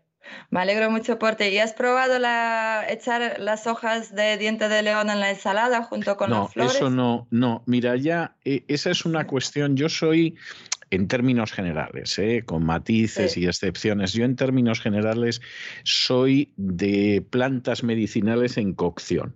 ¿Eh? O sea, de que efectivamente en un momento determinado, pues las plantas medicinales, etcétera, etcétera, etcétera, eh, son plantas que yo utilizo en infusiones, sobre todo, ¿no? Ya lo de tomarme la planta en ensalada o masticarla o tal, confieso que es algo que no consigo Bueno, cada uno elige su manera. Ah, a mí es que a mi niño le encantan las flores amarillas en su ensalada y le hace mucha ilusión. Y la verdad que a mí también. Pero me alegro de que lo tengas. En fin, en fin, sí, sí es así, estoy encantado y además, y además es algo que utilizo habitualmente y tengo que decir que, por ejemplo, hay personas que ocasionalmente me vienen a, visitar y me piden algo para problemas muy concretos. ¿eh? O sea, no, no viene nadie a que le cure del cáncer o algo así, ni, ni muchísimo menos. Pero, pero efectivamente, pues gente que, tiene otro tipo de problemilla y que me dice, no tendrás una planta para que pueda dormir bien, no tendrás una planta para que pueda ir al baño con regularidad, etcétera, ¿no? Y entonces suelo decirle, pues sí, mira, espérate un momento y le doy algo y me suele, bueno, ¿qué te debo? No, no me debes nada, por favor, llévatelo, etcétera, ¿no? Entonces, visitantes habituales que, que, me pidan plantas, igual que visitantes así esporádicos que me piden que les analice grafológicamente la letra, eso es bastante común, sí. Así que eres un poco brujo. No, no, vale, pues ahora ya lo sé. lo he sido en absoluto, vamos. Nada más lejos de, mi intención y yo soy muy contrario además a esas cosas, pero, pero sí es verdad que, las plantas medicinales o la grafología son, son hobbies míos desde hace décadas. Pues ha sido toda una sorpresa, César. Muchísimas gracias. A ti, a ti, muchas gracias. Hasta la semana que viene. Un abrazo muy fuerte. Otra para ti y para todos. C'est une chanson qui nous ressemble. Toi tu m'aimais et je t'aimais. Nous vivions tous. La psicoteca con Miguel Ángel Alcarria. Toi qui m'aimais, moi qui t'aimais, mais la vie sépare.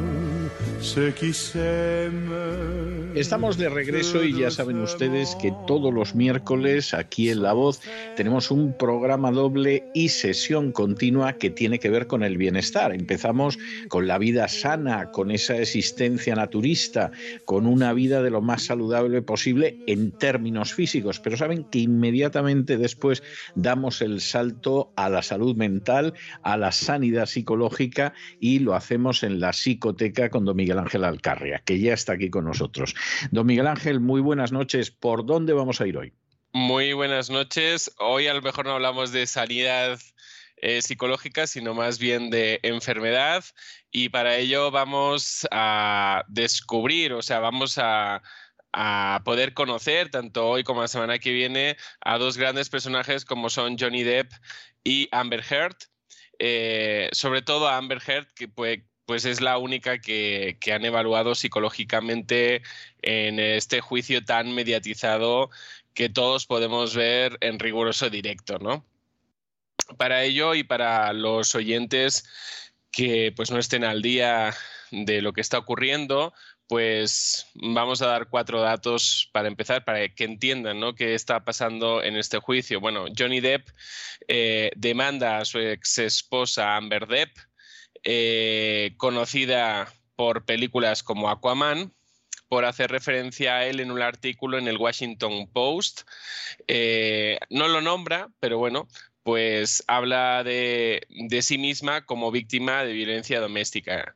Como resultado de esto, este artículo habría hecho perder a Johnny Depp 22 millones de dólares por Piratas del Caribe 6 esa fue la cantidad que negoció con la productora, pero bueno, no se llegó a, grabar.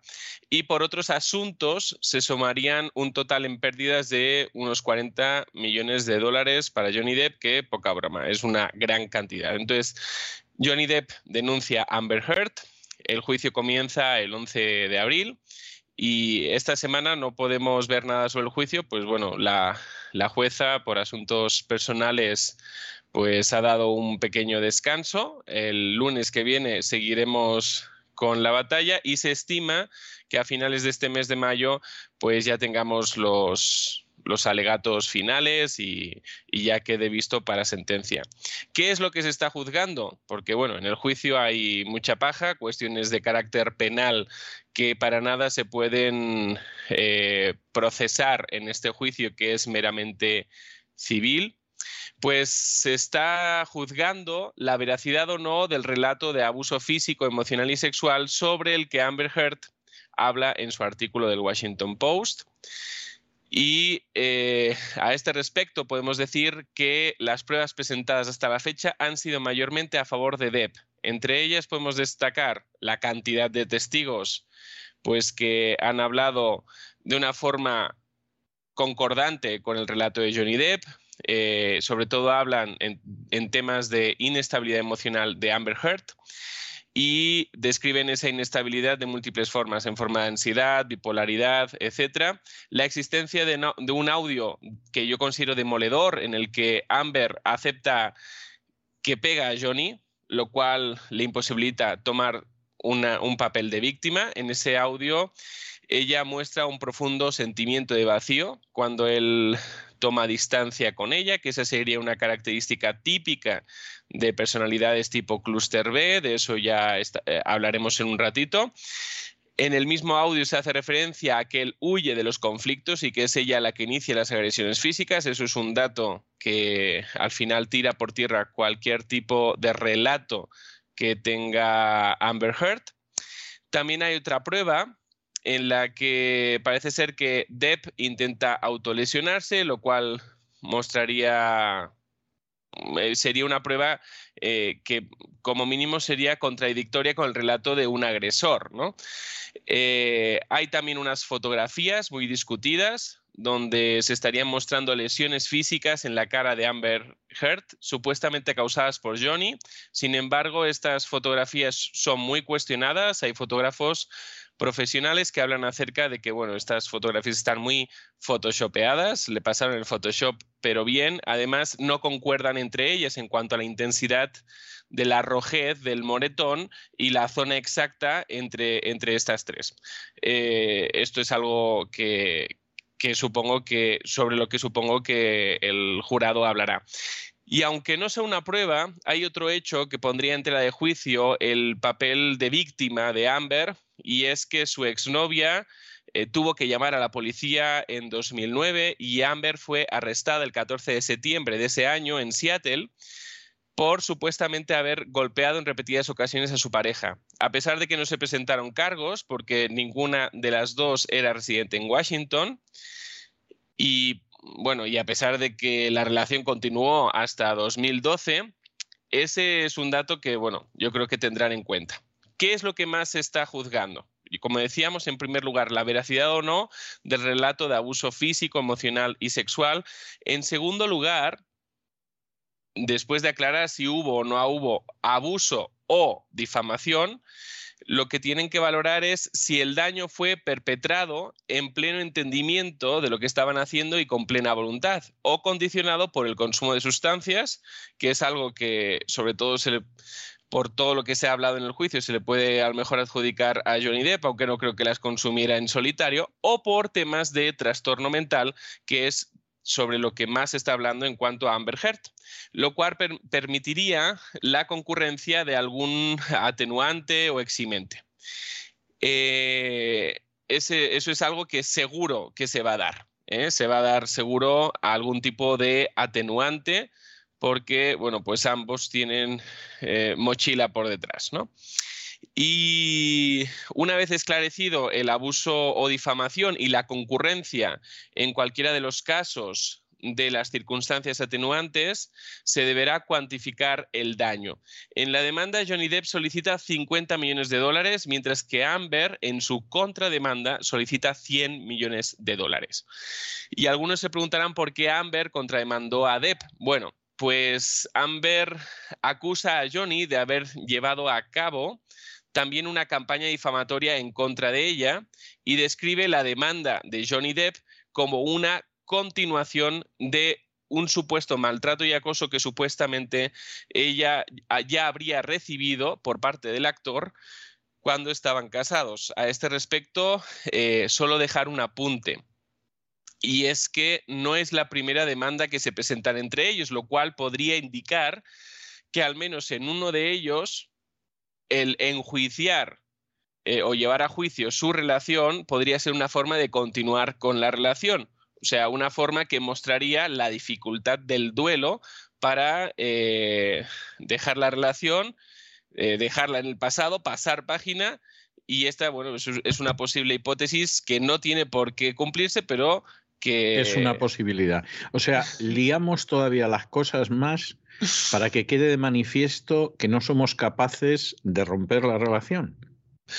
Eso puede pasar. O sea, hay muchas parejas que, por ejemplo, en temas de divorcio, cuando hay niños, eh, van de juicio en juicio, eh, se van quejando sobre el tema del régimen de visitas y de múltiples cuestiones solamente para seguir en la relación.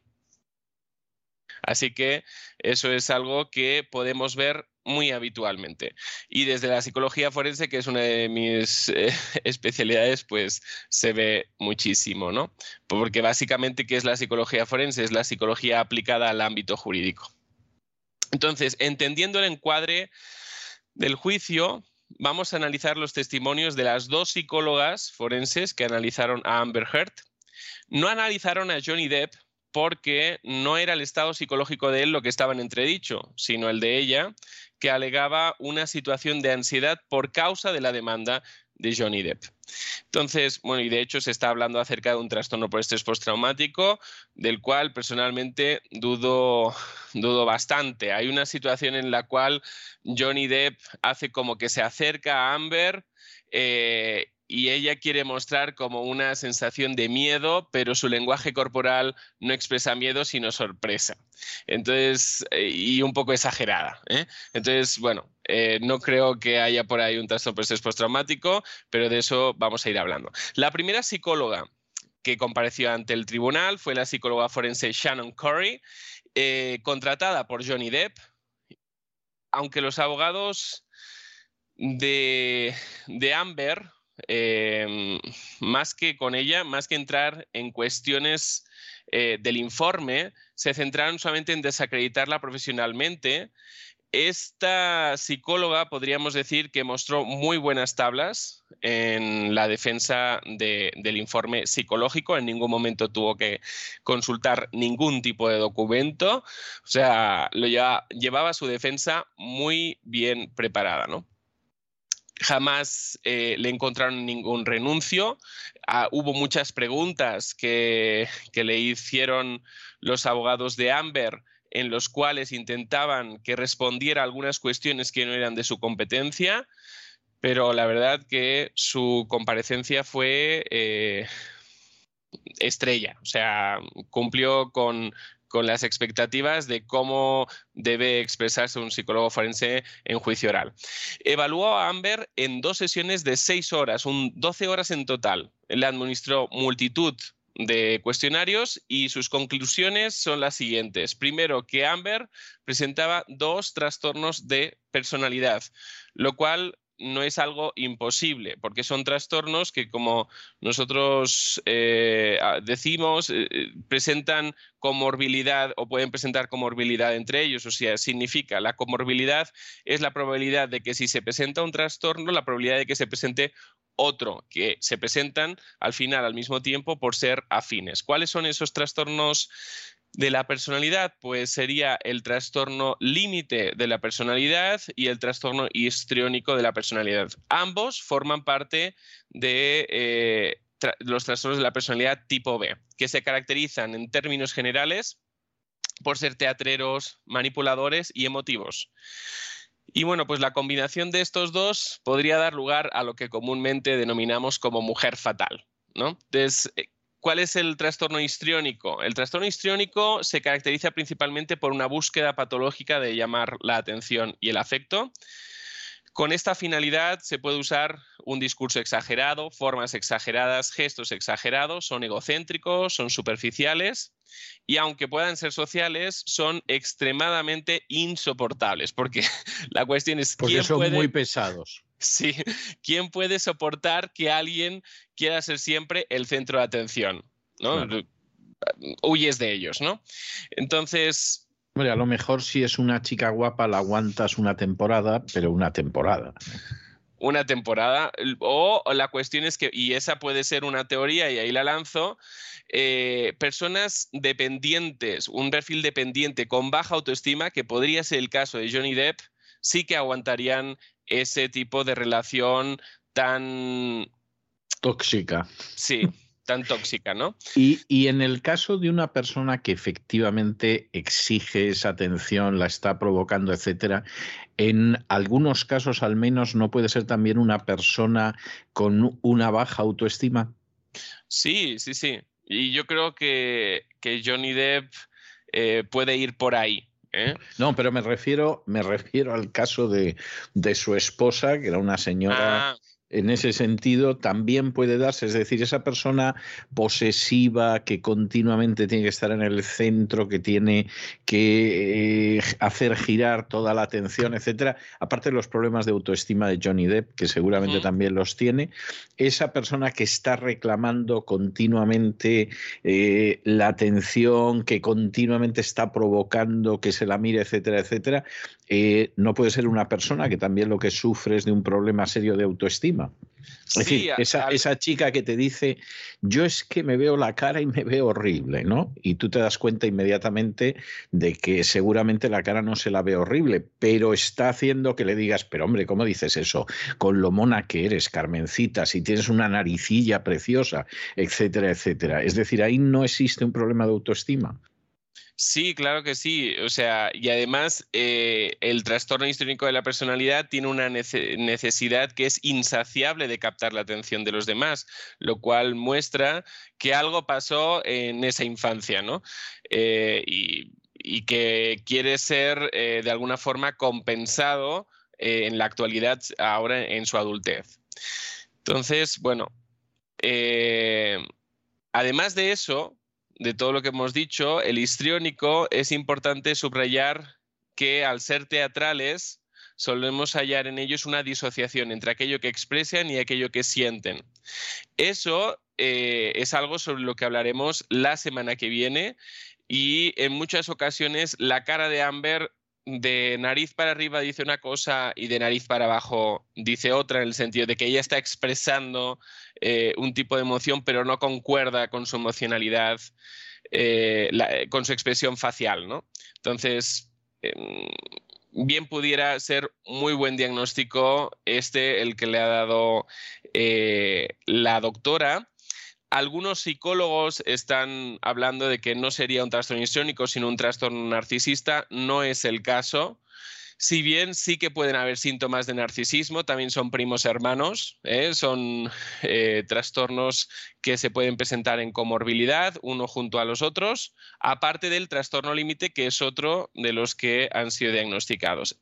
El trastorno límite es un trastorno que presenta eh, comorbilidad, como decíamos, con ambos trastornos, con el histriónico y con el narcisista, y se caracteriza por cuatro síntomas principales que no deben por qué presentarse siempre eh, en la misma intensidad y por tanto dan lugar a diferentes trastornos límites de la personalidad. Eh, estos son sentimiento crónico de vacío, inestabilidad emocional, irritabilidad e impulsividad, lo cual concuerda un poco con el perfil que se está eh, que los testigos están dando acerca de Amber Heard.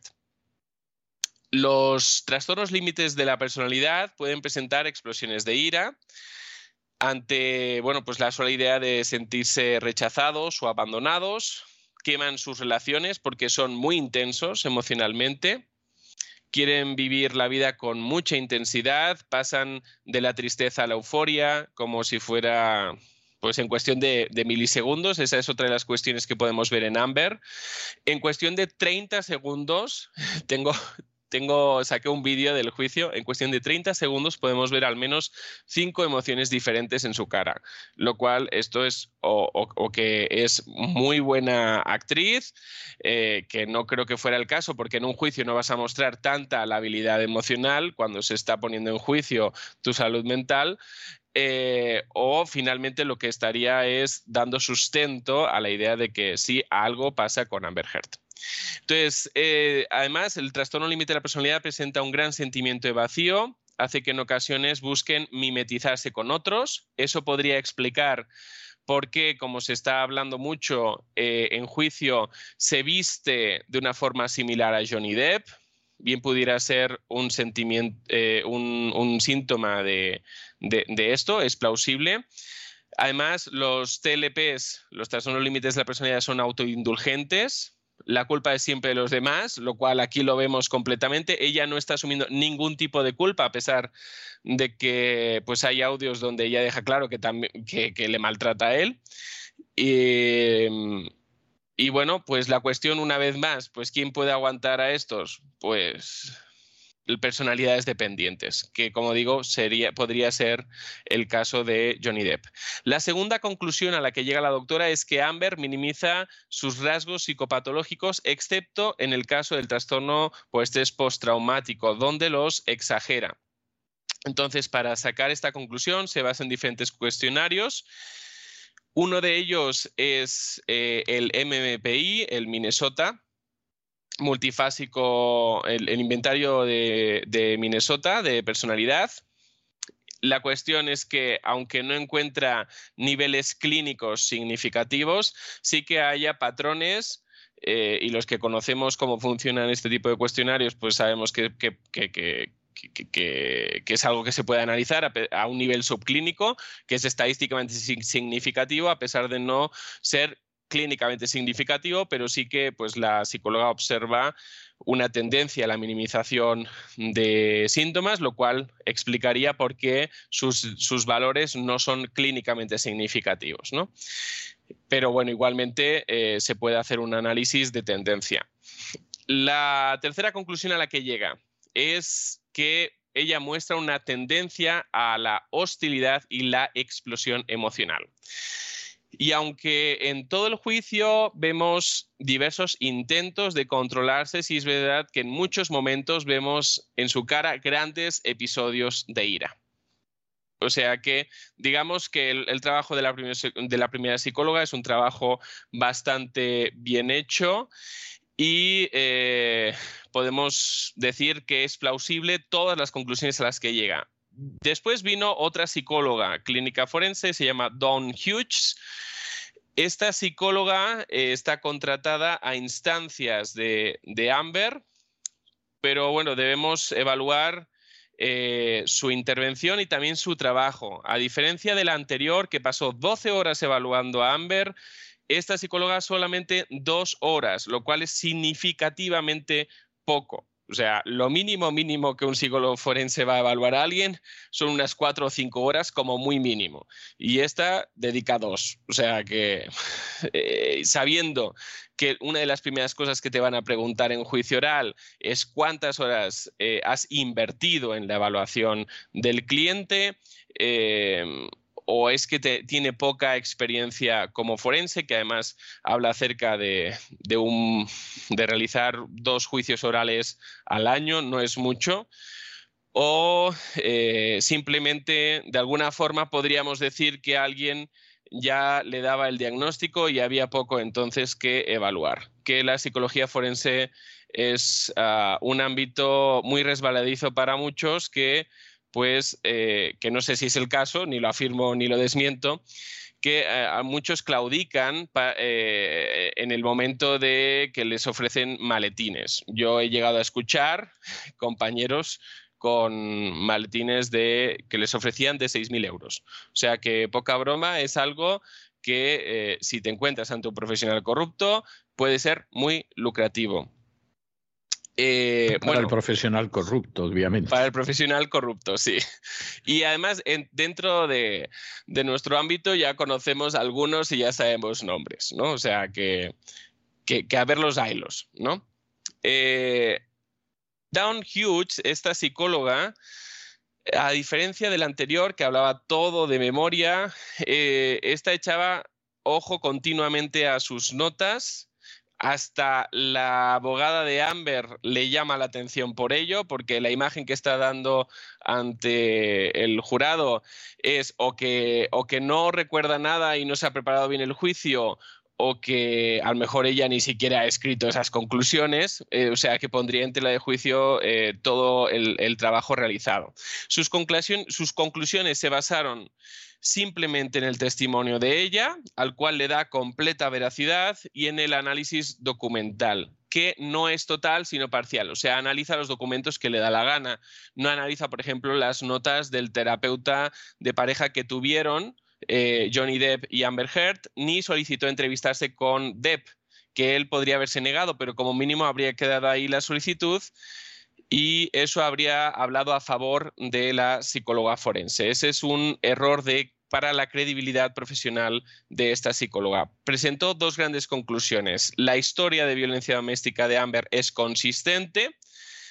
Eh, que bueno, después de lo que hemos visto en el juicio y algunos ejemplos, pues yo la pondría en duda. Por ejemplo, hay una situación en la cual se habla sobre una botella eh, una botella que, de la que él habla y dice que, él le que ella le arrojó eh, y que entonces le corta parte de un dedo, pero ella habla de esa botella de otra forma. Ella habla de esa botella como que él la utiliza para violarla vaginalmente. Entonces, eh, la cuestión es, son dos relatos completamente diferentes. Ella habla sobre, ella, sobre esa botella, pero en un momento dado, cuando ella está hablando de esa botella, habla de que él tiene la botella, pero después habla de que como si ella tuviera la botella. O sea, y, además hace un gesto como que ella la está teniendo en su mano.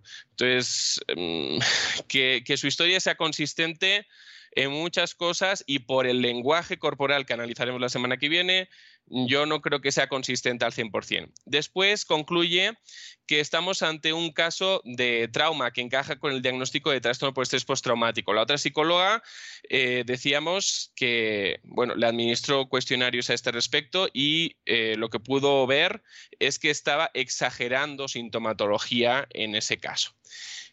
Mm, con respecto a esta psicóloga, podemos hablar de varios errores. Primero, no explicó por qué la prueba de, de trastorno por estrés que administró la psicóloga anterior mostraba una tendencia a la exageración y en su caso no, lo cual deja ahí un vacío que al final pone en duda el diagnóstico no explicó por qué no encontró inestabilidad emocional alguna cuando la otra psicóloga y los diferentes testigos de la, eh, en cuanto al tema de, lo que había sucedido en esa pareja hablan sobre ella, sobre esa inestabilidad.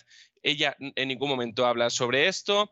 Declaró de forma parcial, dando a entender que su evaluación le permitía eh, dar veracidad a hechos relatados por parte de ella. Entonces, la psicóloga en primera persona habla y afirma que eh, Johnny Depp habría abusado de Amber Heard, pero no lo plantea como una posibilidad, sino casi lo plantea como un hecho en su forma de expresarse, lo cual no es nada profesional, se podría ganar una demanda por ello. Entonces, bueno, muestra una tendencia en validar el relato de Amber, un claro sesgo de género cuando le preguntan eh, si, puede haber violencia de hombre a mujer, de hombre a hombre o tal o cual, al final deja para la obviedad, o sea, lo, lo, obvia completamente el caso de que las mujeres puedan agredir a los hombres, lo cual eso ya muestra un sesgo de género y una parcialidad como perito del caso. Después no justificó porque no quiso evaluar, a la par que evaluaba la consistencia del relato de ella, el relato de él. Eh, bien, como decíamos antes, pudiera haber solicitado esta evaluación y que Johnny Depp se hubiera negado porque estaba en su derecho y eso hubiera quedado en el informe y ella hubiera quedado genial en ese sentido y ah, perdió también veracidad en su exposición por su lenguaje corporal, que en todo momento se mostraba defensivo, mientras que la otra psicóloga se mostraba de forma amable, abierta y amistosa, a pesar de que al principio del interrogatorio que le hacen los abogados de Amber es duro, ¿no? Lo siguiente, ¿no? Porque le empiezan a preguntar, no, pero usted eh, se entrevistó con los abogados, pero usted comió con Johnny Depp, o sea, como si eso eh, tuviera que restar credibilidad a su trabajo. ¿Con qué nos podemos quedar eh, sobre en todo esto que, hemos, sobre, sobre, lo que todo lo que hemos hablado. Eh, básicamente, la teoría del trastorno límite de personalidad y el trastorno histriónico es consistente con las pruebas presentadas y con las que podemos eh, observar en el juicio el discurso de uno y del otro, eh, relatos de los testigos, pruebas, lenguaje no verbal de los demandantes, algo sobre lo que hablaremos la semana que viene, lo cual nos permite concluir que al menos desde el punto de vista pericial, Amber estaría perdiendo el caso. Definitivamente. ¿eh? Y, dejamos el análisis de hoy aquí, pero el lenguaje no verbal también va a dar mucho de qué hablar. Así que la primera psicóloga hace muy buen trabajo, la segunda eh, es muy cuestionable. Bueno, pues me parece enormemente interesante. Yo creo que además se da la circunstancia de que hemos analizado el caso, pero desde otra perspectiva en la televisión, en el programa de la mafia feminista de Cristina Seguir. Lo que hemos escuchado hoy aquí en la psicoteca complementa de una manera muy enriquecedora esa visión y sí que hay una coincidencia entre lo que afirmaba Cristina Seguí y lo que afirma usted de que este caso parece que lo pierde ella. O sea, salvo que que, suceda algo en los próximos días, aquí da la sensación de que el viento se le ha vuelto totalmente en contra. Que no lo creo, porque ya lo que queda solamente es, eh, creo yo, es que le interrogue a Amber el equipo de Johnny Depp. Y si hemos visto que hay inconsistencias cuando le, le interroga a su mismo equipo, pues vamos a ver mucho más la semana que viene. Previsiblemente sí, previsiblemente sí. Bueno, yo le voy a dejar hoy con un tema que es ese tema en que una persona se interroga sobre su vida de pareja habla con su pareja y le da la sensación de que posiblemente están haciendo el payaso desde hace muchísimo tiempo, aunque tampoco consiguen romper en ningún momento esa relación. Es un tema maravilloso de Sinatra que se titula Sending the Clowns, que sería algo así como si nosotros no somos los payasos, llamad a los payasos para que vengan. Y le voy a dejar con este tema de Sinatra y hasta la semana que viene, Dios mediante. Un abrazo muy fuerte, don Hasta la semana que viene, un abrazo. Isn't it rich? Are we a pair? Me here at last on the ground, you in midair. Send in the clowns.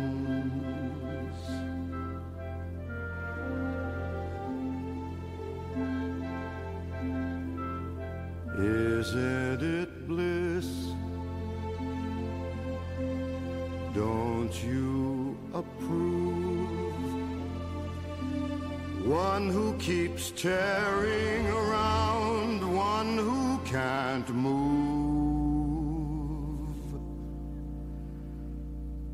Where are the clowns? Send in the clowns. Just when I'd stopped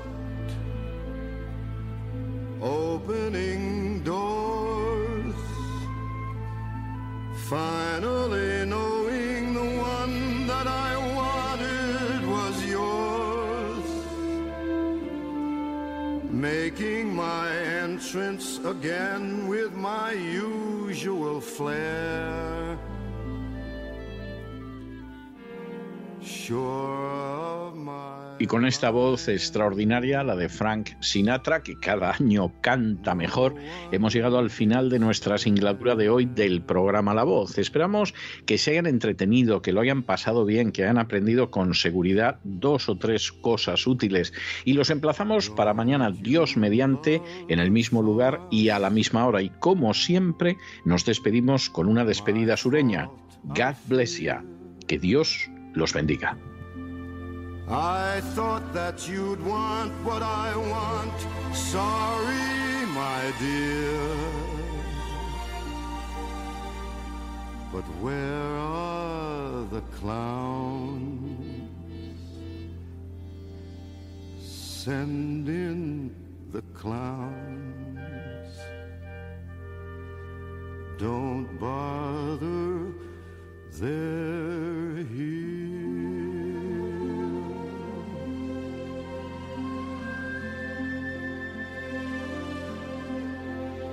Isn't it rich? Isn't it queer? Losing my timing this late in my career. El programa La Voz es una producción de Artorias Incorporated y al amparo del derecho a la libertad de expresión no se hace responsable de las opiniones vertidas en el curso del mismo. There ought to be clowns. well, maybe next year.